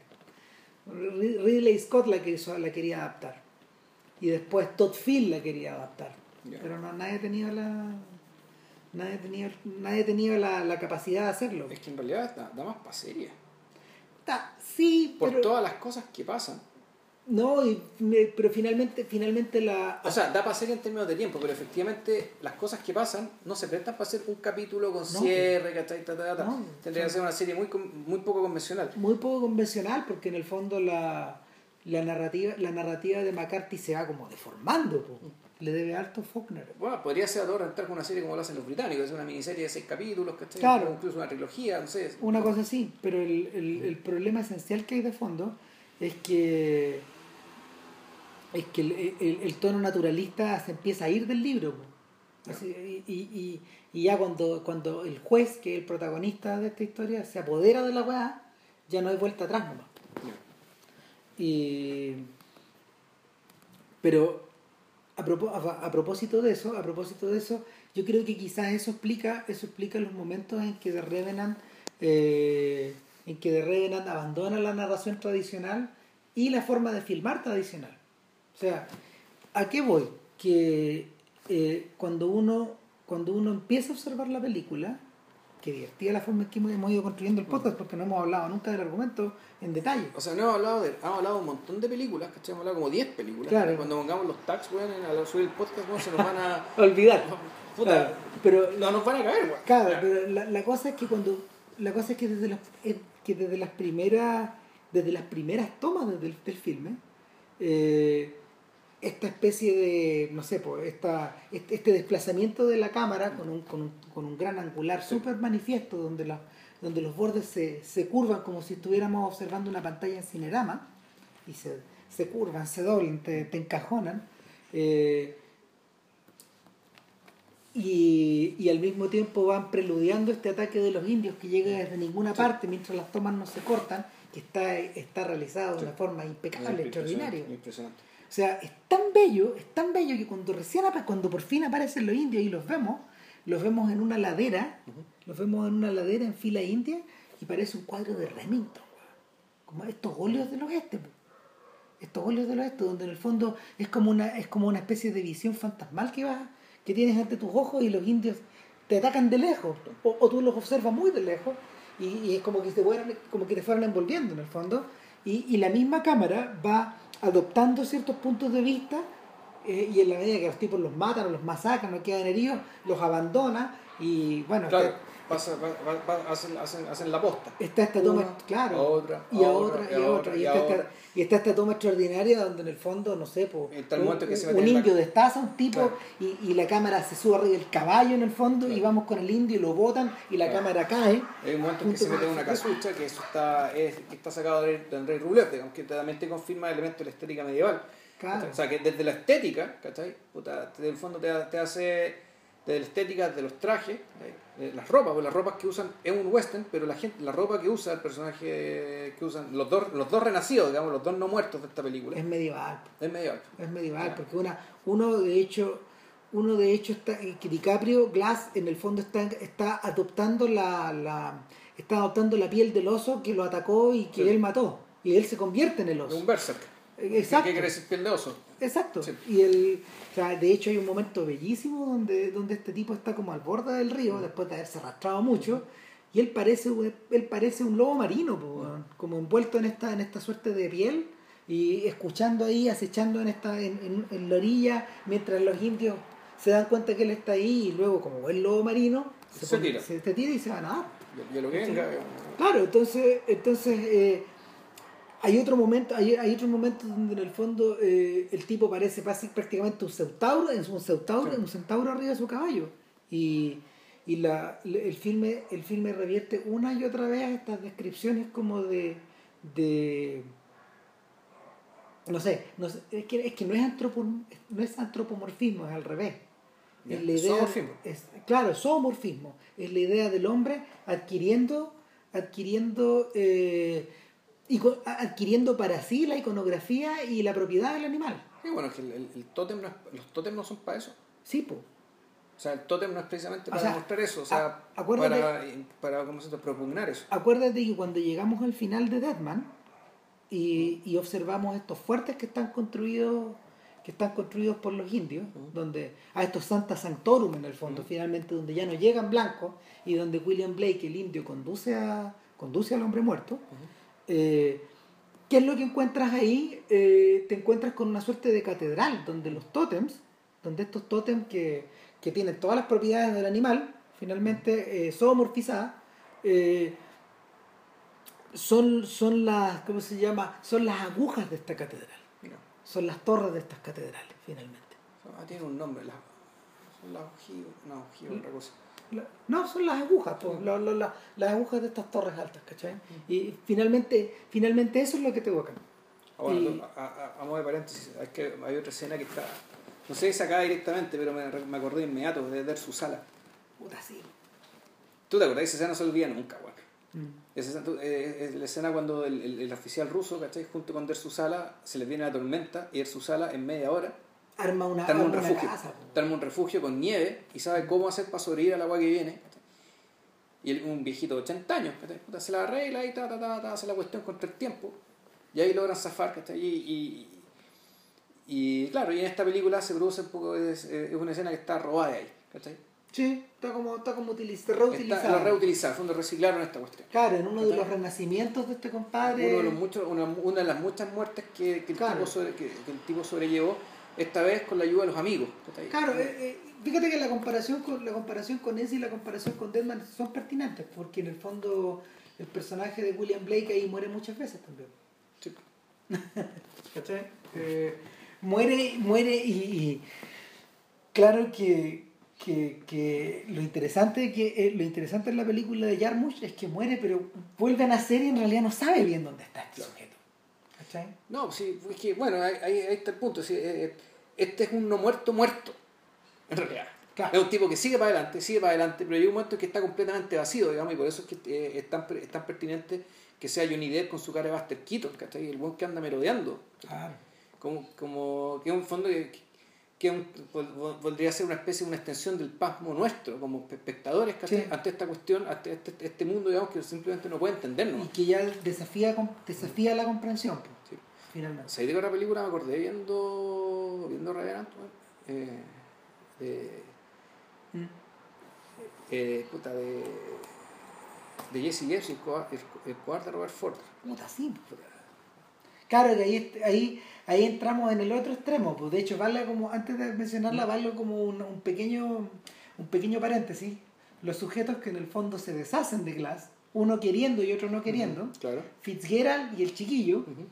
Eh, creo que te comenté el otro día, porque este chiquillo en realidad es, es- es tanto o más importante en la tradición de la frontera que, que el propio Glass. Glass. Claro, porque en el fondo es el, es el tipo que une el mundo de Hugh Glass y de David Crockett con el mundo de Jerónimo, con el mundo de Buffalo Bill y con el mundo de Jesse James. Este gallo, este gallo que Los a los dos. Ah, claro, a toda esa gente. Él es, un- un- un es uno de los es uno de los grandes cazadores de la historia de, de- de Estados Unidos. Ya. Y, y a él le tocó cuando era muy joven. eh, Conocer a Hugh Glass. conocer- es que, claro, porque junto con, junto con Fitzgerald lo, lo dieron por muerto y se, y se fueron, Ya. finalmente. Y el, y, el, y, y el verdadero Glass no se vengó de ellos. Los perdonó. Los perdonó finalmente porque. eh, O sea, como, como en la película Perdona a Brid- creo, que se llama Bridger. Una cosa claro, claro. Y Pues él dice, pues, efectivamente este weón dice la verdad, o sea, él nunca, él no me, no me mató, él no. No. sabía lo que había pasado, él no Claro. estaba ahí cuando ocurrió. y no fue de mala fe. No fue de mala fe. Claro, entonces el, el personaje también, el personaje también está presente ahí, pues, forma parte de este folclore. Del folclore, ya. Claro, pues el mismo folclore que convierte a, que convierte a Robert Ford eh, en una especie de, de actor obligado a recrear el resto de su vida el asesinato de James. Claro. Pero el tema no es, pero de, de lo, de lo que, lo que tenía especial esa película también es el, el elemento, elemento naturaleza. El elemento de, de elemento parsimónico, ¿cachai? dado por el situarte, ¿cachai? esta historia, que también es una historia, una historia que a diferencia de esta es una historia muy psicológica. Claro, ¿cachai? Una historia muy psicológica que tiene que ver con de dónde viene, de dónde nace la pulsión de, del, del Robert Ford de querer matar a Jesse James. Es que, ¿cachai? Y cómo Jesse James empieza a prefigurar su propia muerte y, y, y empiezan a escenificar antes de que ocurra. es que yo creo que, yo creo que, Es una película que se trata de eso y lo- la, la, la apelación a lo natural, digamos. Claro, yo creo- Eh, apunta hacia allá. yo creo que lo que pasa es que esas dos, The Revenant mira, The Revenant mira hacia ese mundo natural de una forma completamente opuesta a la que mira el cobarde Mm. Robert Ford. Sí. ¿Por qué? Porque el, el pulso civilizatorio de el pulso civilizatorio, el pulso novelístico, el pulso que, que tiende a que tiende como a convertir en historia algo, que es una- un acontecimiento como primigenio, que más primigenio que el asesinato, de hecho. Eh, está, está, está observado de- tal como tú decís, desde la psicología, desde Sí. la historia, desde Claro, Y además está montado sobre, igual está montado sobre el mito tradicional del oeste, en Claro. último término. ¿cachai? O sea, lo, lo está complementando, por eso. la... eh, eh, eh, está complementando, eh, en el fondo está montado, está montado a partir del, del mito generado por The Revenant. Ya, Porque The Revenant genera esos mitos. claro. Eh, El, el- el- la, Pero, la pero no- anécdota. pero no de Revenant. No, no, la, la anécdota, la anécdota la original anécdota de, de, de claro, Hugh Glass. la anécdota original de Hugh Glass es parte de es parte de la materia prima que genera eh, el caldo que se sirven en, en- en- en la película de Jesse James. Ya. ¿Cachai? Es el final de la historia, es el final de esta, es el final de esta comida en el fondo. Si uno es la entrada, el otro es el postre. Y entonces, eh, cuando, cuando, cuando vais tirando todas esas cosas en juego, cuando vais tirando todas esas cosas en juego, una cosa que choca en The Revenant es precisamente que mientras va, mientras vaya evocando todas estas cuestiones, la película misma está despojada de eso. Es que exacto, la, la película tiene un elementos de un montón de cosas, ¿cachai? Pero, eh, en, en fondo, lo, lo junta para darle una impresión de vacío, ¿cachai? Y es una impresión de vacío súper trabajada. Sí, pero además es una impresión que en realidad es real, ¿cachai? Sí. Es real, no hay postura. Efectivamente, aquí hay vacío y la idea es que eh, el movimiento, el no movimiento, las tomas, el, la deformidad física, ¿cachai? Todo, eh, esos elementos hacen la pega. Mira. esos elementos mantienen la atención. Hay una novela de Cormac McCarthy que se llama Hijo de Dios, que no está totalmente lograda, pero tiene una idea brillante. Y es, y es la idea de que es la idea de que un de un tipo que es un psicópata que que arrancando que arrancando de su que arrancando de sus perseguidores se refugia al interior de una montaña ¿Ya? pero es al interior del interior de una montaña es de verdad En un hoyo. Es un hoyo, es una caverna profunda donde, donde en el fondo él encuentra cierta forma de vida ahí, y cierta manera de cierta manera como de, de, de, de- de poder seguir finalmente, pero lo que encuentra es el mal, lo que encuentra lo que encuentra es el averno. Y, y emerge del averno también, emerge del averno como el criminal que es, pues, pero la historia, la historia en esencia es nada, pues. Cuando tú la miráis, es como si estuviera componiendo un poema este. ¿Por qué no? Lo, Es una anécdota mínima, son un que Claro, se mete en un hoyo y sale enloquecido del hoyo. Listo. Claro, ¿no? Y, Ya. y la, y la cacería de este weón y las víctimas de este weón finalmente revierten a como a. Es como una, es como que se, como que se fagocita dentro de sí misma la historia. Que, que yo, yo creo que eso es lo que estaba buscando este gallo. Ya. No, no, es como 120 páginas, no, mucho más que eso, como cuánto largo. Y, y hay algo de eso en esta cuestión. Eh, el, despliegue, el despliegue de una cantidad extraordinaria de maquinaria o de técnica o de, de, De recursos, ¿cómo se llama? de de recursos tanto humanos, tanto humanos como industriales. Y imagino que también de, fortuna, suerte, en el sentido que se les haya puesto, se, se haya generado bueno, una avalancha en cámara. No, si la, no, si la hicieron. Ah, la dinamitaron. Pero está, está todo calculado. Ya. Ah, bueno. No, sí, y, eh, ¿te acordás que yo te dije el otro día que es impresionante esa toma? Sí. Se da vuelta y empieza la avalancha, pues bueno. Sí. Eh, no, estos buenos la dinamitaron. Ubicaron un lugar donde poder provocar una avalancha con el mejor, con, el, Y que no cause daño. con las menores condiciones posibles, pero en el fondo, claro. eh, es como si, es como si este tremendo drama humano tuviera, tu- generara como una onda expansiva que tiene un eco en la naturaleza. ¿cachai? Eh, entonces el, lo que ocurre, lo que ocurre es que eh, a ratos de Revenant parece estar al final de este camino de Way Down East, esta película de donde, donde David Ward Griffith eh, obligó a sus actores a correr Arriba, sí, porque a- del a- hielo- a de los bloques por arriba de los bloques de Los hielo. bloques de hielo, sí. Claro, tú decís chucha. Y, y, y obviamente, como Iñárritu no puede ser menos, hay una secuencia con rápido donde estos huevones van cayendo a través de los rápidos. Cuando este huevón va cayendo a través de los rápidos.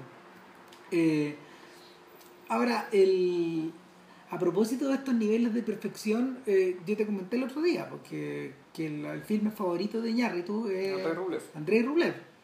Y esto es Andrei, este es su Andrei Rublev. Inclu- incluyendo una iglesia Sí. incluyendo una iglesia vacía con un campanario casi suspendido en el aire.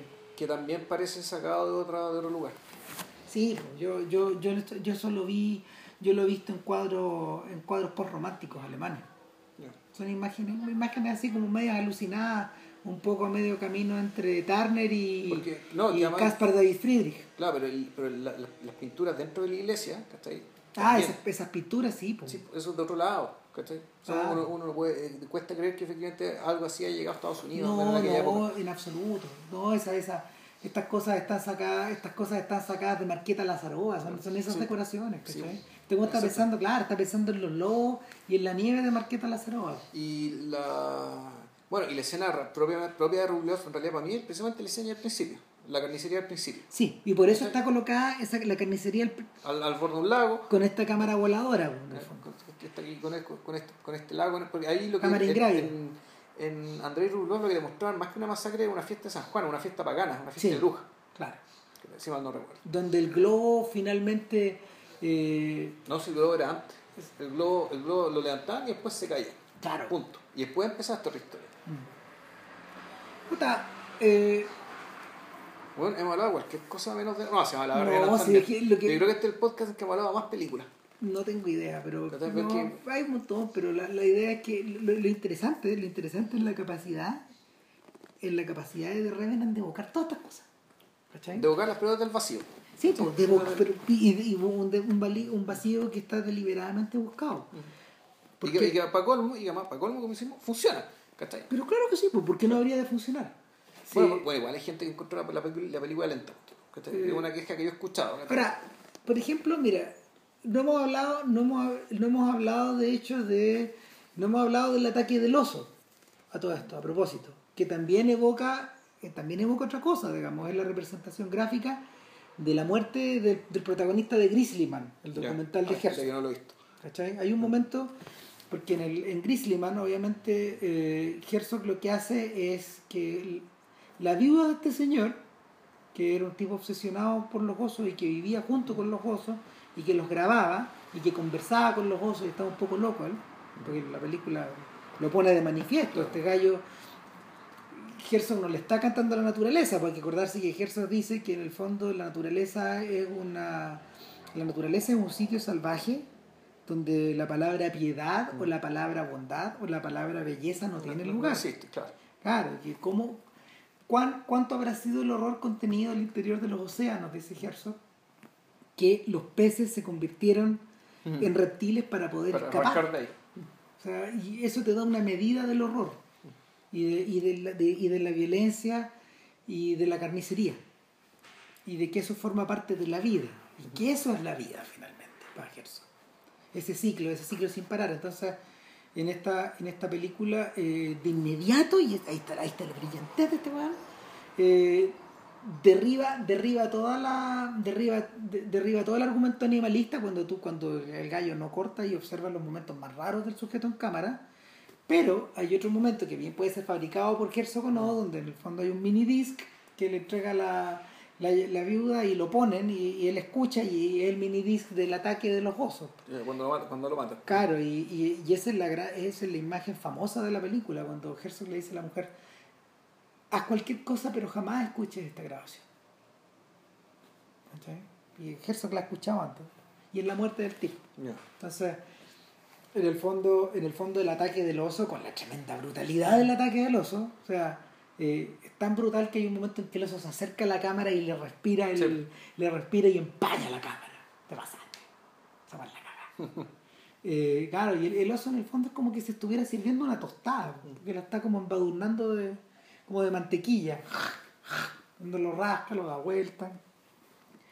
Y esa escena, esa escena encuentra su eco en, la en, en el duelo final, que está repetida finalmente. Claro. Está repetida. Nuevamente, No, es, es- eh, no, es que, no es que Fitzgerald sea el oso, el personaje de Tom Hardy, pero es que al, al- al final el al final la ¿cómo se llama? el impulso asesino o el impulso de supervivencia o el impulso de venganza está tan despojado ya de razones que la persecución deja de adquirir deja de adquirir eh, perfil dramático nomás No, lo que tú observáis es un combate a muerte o al revés, o sea, el DiCaprio se convirtió en el oso, como tú dijiste, Sí, ya dijiste tú, pues ya está Sí. convertido en un oso desde que se puso la piel encima. tal cual El para efectos del de, para efectos de la película acá, ¿cachai? Puta, Fitzgerald ahora se encuentra con un oso. ¿Cachai? Tal cual, sí. es, el encuentro, es el encuentro de Fitzgerald con el oso. po. Y, y el plano final de el plano final de, de, de- de Revenant, que no vamos a contar cuál es, eh, atiende un poco a esta idea de, del oso soplándole el aliento a la cámara. Pero atiende también a la idea de Nanook observándose en cámara y sonriendo Mm. por primera vez. ¿Cachai? O, en realidad se parece mucho al final del náufrago. Puta, también. ¿cachai? Yo diría que hasta está sacado ahí. ¿cachai? Ah, O ¿te sea, acuer- donde, donde te, claro, donde además te derriban la, te derriban la cuarta pared, ¿cachai? Y, y uno podría decir, claro, eh, hay toda... Uno, puede- a ver, Bueno, a ver, lo que pasa es que me estaba acordando de, la, de, de- de la tendencia, de, la tendencia vital digamos, que está detrás del personaje de Chaplin y detrás del personaje de Ray Lear. Claro. El personaje que encuentra su humanidad eh, a partir de la pérdida total. Sí. de la, la pérdida absoluta de todo. Y en el, en el caso del náufrago, la, la mirada final que, que, que, da- que larga la cámara, una, una ya que sacaba la película, y, es una mirada básicamente de un tipo que de alguna manera se encontró a sí mismo, después de haber pasado por muchas cosas, y que ya mira la cámara con una con, con- más, que esta esta extrañeza, yo lo que recuerdo era la, la seguridad y la confianza del tipo en sí mismo después de volver, volver, volver a, de haber pasado por algo parecido como volver de la muerte.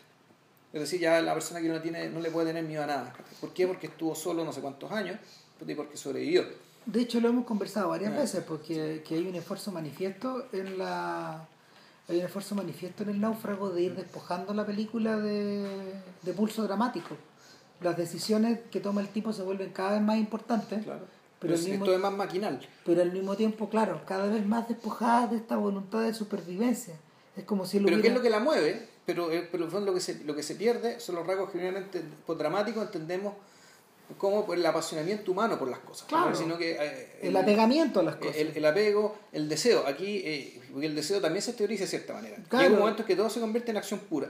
El-. Una acción, puedo decir, casi maquinal. Claro, y esa es la. Mm. infinita brillante de la película, porque en el fondo eh, el, el momento en que el momento en que el náufrago se despide del deseo es cuando él se despide de Wilson.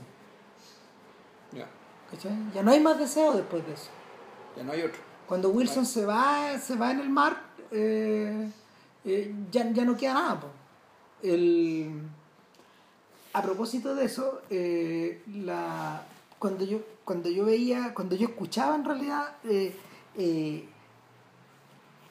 la, la melodía tan simple, casi minimalista de Rimichi Sakamoto, compuesta para compuesta para The Revenant, me acordaba de esta suite, como esta, esta, esta mini suite de Alan Silvestri para, para mm, El Náufrago, porque también está compuesta con muy pocas notas y, y, y aparece, no sé, casi al final de la película. El caso, el- eh, bueno, qué bueno que hablamos de la, de la música. La película acá tiene básicamente la función de la elipse, me parece a mí. Ya. La música lo que, da- lo que hace es, eh, la música acompaña el paso del tiempo. Cuando llega un momento en que ya no hay nada que contar, Aparece la música. aparece la música. ¿cachai? Como elipse. ¿cachai? Nosotros Sí. puta, aceleré un poco la cosa, ¿cachai? Y, está para eso. Y con un tono nomás sin lúgubre, tampoco es medio minimalista, cómo, cómo, cómo, cómo referirla. Es, No, es sí. muy simple. así, Es lo, es lo- lo que pasa es que el Sakamoto para estas cosas compone compone como unos bloques, sí, ya. ¿cachai? Eh, y, y acá el, el bloque está, está eh, reducido a su mínima expresión, po, que es un par de melodías nomás que van Sí. sonando, en distintos sentidos, porque hay música de, que no es de él, Sí, hay música que no es de él que tiene otra función. claro. que tiene función dramática precisamente, porque tiene función dramática o función, no sé, no psicológica, pero como para acompañar al personaje en un movimiento, en un, en un desplazamiento hacia algo, etcétera, o también en estas alucinaciones que él tiene. ¿Cachai? En estos estados en los que cae, finalmente, donde, donde pasa a transformarse en otra cosa. Eh, no, pues, que algo pendiente, ¿no? Eh, no, estábamos, este, nos pusimos, se le fue la dirección del náufrago a partir de la mirada final, la, mirada final de la cámara. Del, personaje, claro. Y, y pero, uno podría decir, claro, aquí el tipo ya no es que descubre, eh, no es que encuentra su humanidad por haberlo perdido todo, sino que en realidad él pierde incluso su humanidad. Sí, ahora hay algo, hay algo que decir. Y con ella, y te deja al final superior, si es que pierde o no la vida. Pero a esa altura esto ya no importa. A esta altura ya no importa, porque ya van, porque de, en realidad, y esta, esta cosa sí, esta cosa sí que me parece audaz, en el fondo abandonamos la historia de Glass. yo siento que abandonamos la historia de Glass después del ataque del oso. Ya. Y lo, y lo que sigue ya es otra cosa. Eh, para estos efectos, el vacío que se genera es de tal nivel, o, es tan radical, que, que, en realidad Iñarritu y compañía eh, se descuelgan del mundo de Glass una vez que el ataque del oso se produce lo que sigue, lo que sigue ya está manipulado como por otras fuerzas, por otras, por otras cosas nomás. Eh, está, está, manipulado precisamente, no sé si, no sé si, no sé si por la fuerza de los acontecimientos, no sé si por el acá, acá hay un acá hay un énfasis manifiesto, ponte tú, en que no hay no hay religión por detrás. No, no, a ver, no hay, no hay una, no hay, no, no hay, ¿cómo se llama? No, no hay creencias indias por detrás. O sea, las hay, pero son, son muy molestas, muy majaderas y en fondo es mejor que no estuvieran. Digamos. Si no estuvieran en la película no, no, no, no, no, no, es importante esto. En realidad no es importante. Pues. Ahora, en realidad no, pues, lo, que, lo que mueve el asunto es la venganza por un hijo. Es decir, todo tiene nombre y apellido acá. Tiene, tiene, tiene, nombre y apellido el nombre del muerto, tiene nombre y apellido el nombre del asesino y por lo tanto tiene nombre y apellido el nombre de la persona que quiere vengar este asesinato. Por lo tanto, sigue siendo la historia de Glass en la medida que es, es algo que le pasó a alguien que le importa a Hugh Glass. El punto está en que si la persona que, que volvió después del ataque del oso sigue siendo Hugh Glass. Claro, esa es la pregunta de fondo. ¿Es, ¿Es el mismo ser humano o no? ¿Es siquiera un ser humano? A mí, a, mí, a mí la idea de esa pregunta me agrada porque ahí entramos en el mundo de Kubrick. ¿Cachai? Eh, o, o, o, con, o, que la película se hace una pregunta de ese tamaño. O sea, es que yo creo que, yo creo que no. Yo creo que la película, precisamente, lo conversamos ayer eh, el otro día, es una película que no tiene pretensiones. ¿cachai? Este tipo de pretensiones. No va para allá. La acusan de pretenciosa, ¿cachai? Yo creo que la película no tiene ninguna pretensión de este tipo. Ni psicológica, ni espiritual, ni nada por el estilo. Y, y eso, y, eso, es, y eso es precisamente el, eso es precisamente lo enigmático de esta cuestión. Pues, O sea, es que más que enigmático, la, eh, la, la película renuncia a ese recurso para enganchar al público, sino que, insisto, o sea, se, se sostiene en el virtuosismo actoral, el virtuosismo de la cinematografía, en el buen montaje, ¿cachai? se, se, se, se, ¿cómo se llama? Se sostiene en lo cinemática que es, pues. Claro. Eh, esta imagen brillante de estos tipos persiguiéndose, eh, no sé, pues la Patagonia, digamos, por estos, por estos riscos, estas, mm. estas laderas parecen, parecen criaturas dibujadas por Bruegel, ¿cachai? Pintadas por Bruegel. Volvemos a Tarkovsky. Claro. Eh, en, en, en, los, claro, pues, en estos cazadores en la nieve, esta clásica pintura de Bruegel. Sí. Que, que, que, es de Revenant finalmente. La observáis y es de Revenant. Po. Sí, entonces el punto, el, para mí el punto es que yo no sé si la película se está aventurando a otra forma de llegar al fin de lo humano que en fondo me podría decir que es la, es la gran pregunta y el gran tema que está, que está dando vuelta por, por, el mundo desde distintos lados, el hecho de que cuando el humano deja de ser humano, mm. y que no tiene que ver necesariamente con la muerte física, sino que ya tiene que ver con, puede tener que ver con, con la renuncia humana, de modo que el, el, el, papel hacia explorar el, el, horizonte de lo que antes sido humano lo van a, lo van a tomar los robots que está ahí claro, con su inteligencia superior el mundo de Ger, de Máquina, de Chapi de, de, de, de HAL 9000 bueno, ah, y la vaina o está también la renuncia del humano hacia el efecto contrario hacia la, el retorno a ni siquiera a lo animal pero sí realmente a lo, a, lo primario a lo natural a, incluso a la desidentización al, eh, eh, al, hecho que tú dejas de ser tú mismo. No deja de ser casualidad que el protagonista, que protagonista que protagonista de The Revenant y protagonista de Mad Max sea Tom Hardy, precisamente. ¿Cachai? Bueno, aparte imagino también lo llevaron porque Tom Hardy trabajó con DiCaprio en la película Sí. de Nolan, ¿cachai? Así que imagino que se conocen, o sea, que trabajan bien. o sea, hay, hay- un, Ah. hay un tema Bueno, del casting, digamos, que, también que opera esas cosas también. Claro, valga la mención de que Hardy se peleó con todos, weón, y que se agarró a combos con Iñárritu, a todo chancho. Ah, sí. Sí. Pero a Iñárritu le gustan esas weas. Además, Iñárritu ser un insoportable. No, y Hardy también cuando, cuando está rodando, pues permanece en el papel. Ah, No lo abandona nunca. Pero bueno, su manera de trabajar, pues, le sale bien, pues. Sí, va a candidato, ¿no? No, parece no. Sí. Sí, a, a- a secundario. ¿Sí? Ya. Puta, eh, yo creo que yo creo que diste en el clavo. Finalmente la pregunta pertinente es esa. Y, y a mí me impresiona, me impresiona, eh, me impresiona en este, me, me impresiona en el contexto en el que está realizada, porque tal como Birdman, eh, hay un esfuerzo desde el punto de vista industrial, hay un esfuerzo calculado de producir un espectáculo lo bastante gigantesco y lo bastante desafiante como para estar multinominado otra vez. Eh, acá en realidad eh, la responsabilidad también de- queda descargada en Arnold, en Arnold Milchan, que El es productor. el productor, claro, y el productor de las películas de las películas más jugadas de, de Oliver Stone. Y también el productor de Brasil. Claro, y, en el fondo... ah, es O sea, es un tipo al que parece una estatua. Sí, claro que sí, po, es, un, es un tipo muy particular. Sí. O sea, Milchan invierte, Milchan invierte, es como es un poco como Graham King, pero en el fondo, que, que es el tipo que financia los filmes de Scorsese, que, que, que, que sostiene esta otra weá, digamos. Pero, el, pero en este caso en particular, la eh, Milchan, Milchan es un gallo, Milchan es un gallo que se ha interesado eh, una y otra vez por esta clase como de, de películas que en realidad eh, están sumergidas en el mundo industrial, pero, pero que están mirando hacia otras partes. Claro. No, que de una u otra manera meten la punta. ¿cachai? Sí. Meten una punta. Ahora, como estamos, es, es demasiado, es demasiado pronto. No, Sí. no vamos a saber cuál va a ser el impacto de Revenant. Yo creo que no va a tener tan, no, no va a tener un impacto tan grande porque hemos, para hablar de Revenant, hemos hablado de 28 películas, o sea, por, por enumerarlas. Es decir, todo lo que hay en- nada de lo que hay en Revenant es particularmente original, ni novedoso, No. ni rompedor, ni, ni rompedor. Pero, aún así, efectivamente tiene el tiene cierto dejo de lo único, ¿cachai? pero no sabemos si eso único es tan valioso como para que la película genere descendencia, No, una yo- descendencia yo muy creo, vigorosa. Yo creo que su singularidad es precisamente el problema que, que, que cuarta su descendencia. Ahora, sí me interesa, sí me interesa el hecho de que esto, de que por lo menos eh, tanto Cuarón con Gravity, que Gravity también es una película un poco sobre el vacío, sobre- ¿cachai? Y, y, y no, ya, ya no estoy hablando de la, de la falta de gravedad, estoy hablando de la, de la vacuidad dramática, weón. O sea, sí, no, de ser una película de autoayuda en el fondo. No, claro, de, Sí. de- de adoptar este, este dispositivo de la autoayuda, pero para sostener otra cosa, que es como la, que es como la espectacularidad visual. Claro. ¿Cachai? Utiliza una cosa para la otra. Y en ese sentido. O la otra cosa para la una. Claro, No. pero, pero, pero en ese sentido, en ese sentido su. En ese sentido su, su utilidad es mucho menor que de Revenant. Es- No, de es- hecho, para mí es una película olvidada.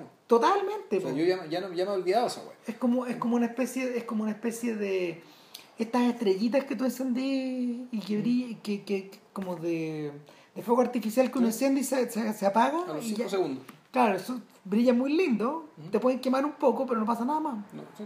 Claro, es como un fósforo prendido.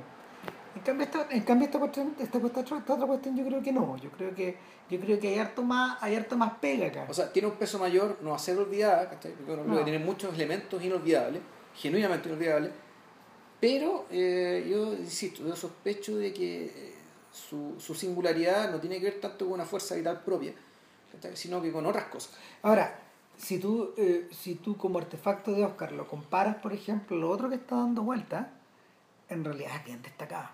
O sea, y eh,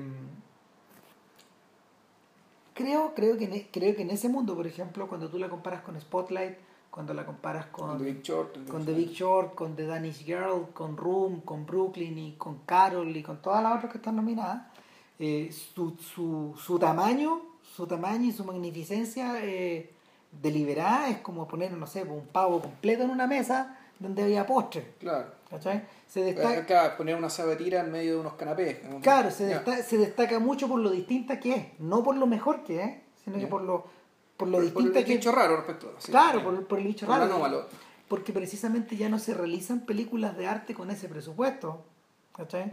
o, o, o ya, o ya nadie quiere invertir en estas cosas tomando en cuenta de que si, no sé, pues si gastáis, si gastáis 150 millones más, tenéis un hombre araña, tenéis Claro. un X-Men, tenéis un. Bueno, en una de esas sí abre ese camino. En, tenéis, un- los, Vengadores. en una de esas su descendencia tiene que ver más bien como por el hecho precisamente como, como experimento de negocios, ¿cachai? Y efectivamente dice, sí, ya se puede hacer, todavía se puede hacer negocios con este tipo de cosas, ¿cachai? En ese sentido podría tener el efecto un poco del Señor de los Anillos. que un poco la, que un poco la búsqueda de Scorsese con DiCaprio y por eso te digo que, que yo creo que en el fondo el, el- el tipo que está el tipo que está manipulando esa eh, eh, esa idea es, es DiCaprio más que Iñarrito Más que Iñárritu. claro yo creo que Iñarrito está aquí para está aquí para proporcionar y, y, y Lubezki están acá para proporcionar como todo el tinglado digamos de relaciones y, y este espectáculo Ya, pero, pero el verdadero motor es DiCaprio. para estos, Sí. para estos últimos efectos sí, porque en el fondo lo que, lo que este tipo necesita probar es que todavía podía ser Ben Hur, o, o todavía podía ser Espartaco, ¿cachai? Sin tener que recurrir, no sé, a las galaxias, weón. Eh, ah, sin, sin la hueonera y sin la... No, y- Claro. y- ni más allá de la huevonera, porque actualmente ya hay gente inteligente trabajando en estos, en estos otros, en estos otros formatos, pero resulta que los otros formatos son los que contienen la huevonera. Mm, Sí. ¿cachai? Pero igual que hacer concesiones. ¿sabes? Y por cagado, porque te- cagado, o sea, no por nada Benedict Cumberbatch va a, ser- va a convertirse en Doctor Strange. ¿Qué es esa weá? Ya, pero ¿para qué?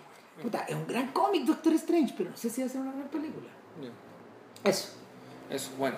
¿Saben qué? Con- consejo, vayan a ver de Revenant, vayan a verlo al cine, por favor. La cuestión amerita que lo hagan. Y bueno, eso. La verdad no tenemos muy claro de qué íbamos a hablar este fin de semana. eh, ni siquiera si vamos a hablar este fin de semana. Puede que sí. Puede que no. Esta es la idea, pero bueno. Pero vamos a seguir en febrero, las vacaciones y la vaina. Pero ya. Eh, eso, bueno, que estén muy bien y será para la otra. Chao. Cuídense, chao.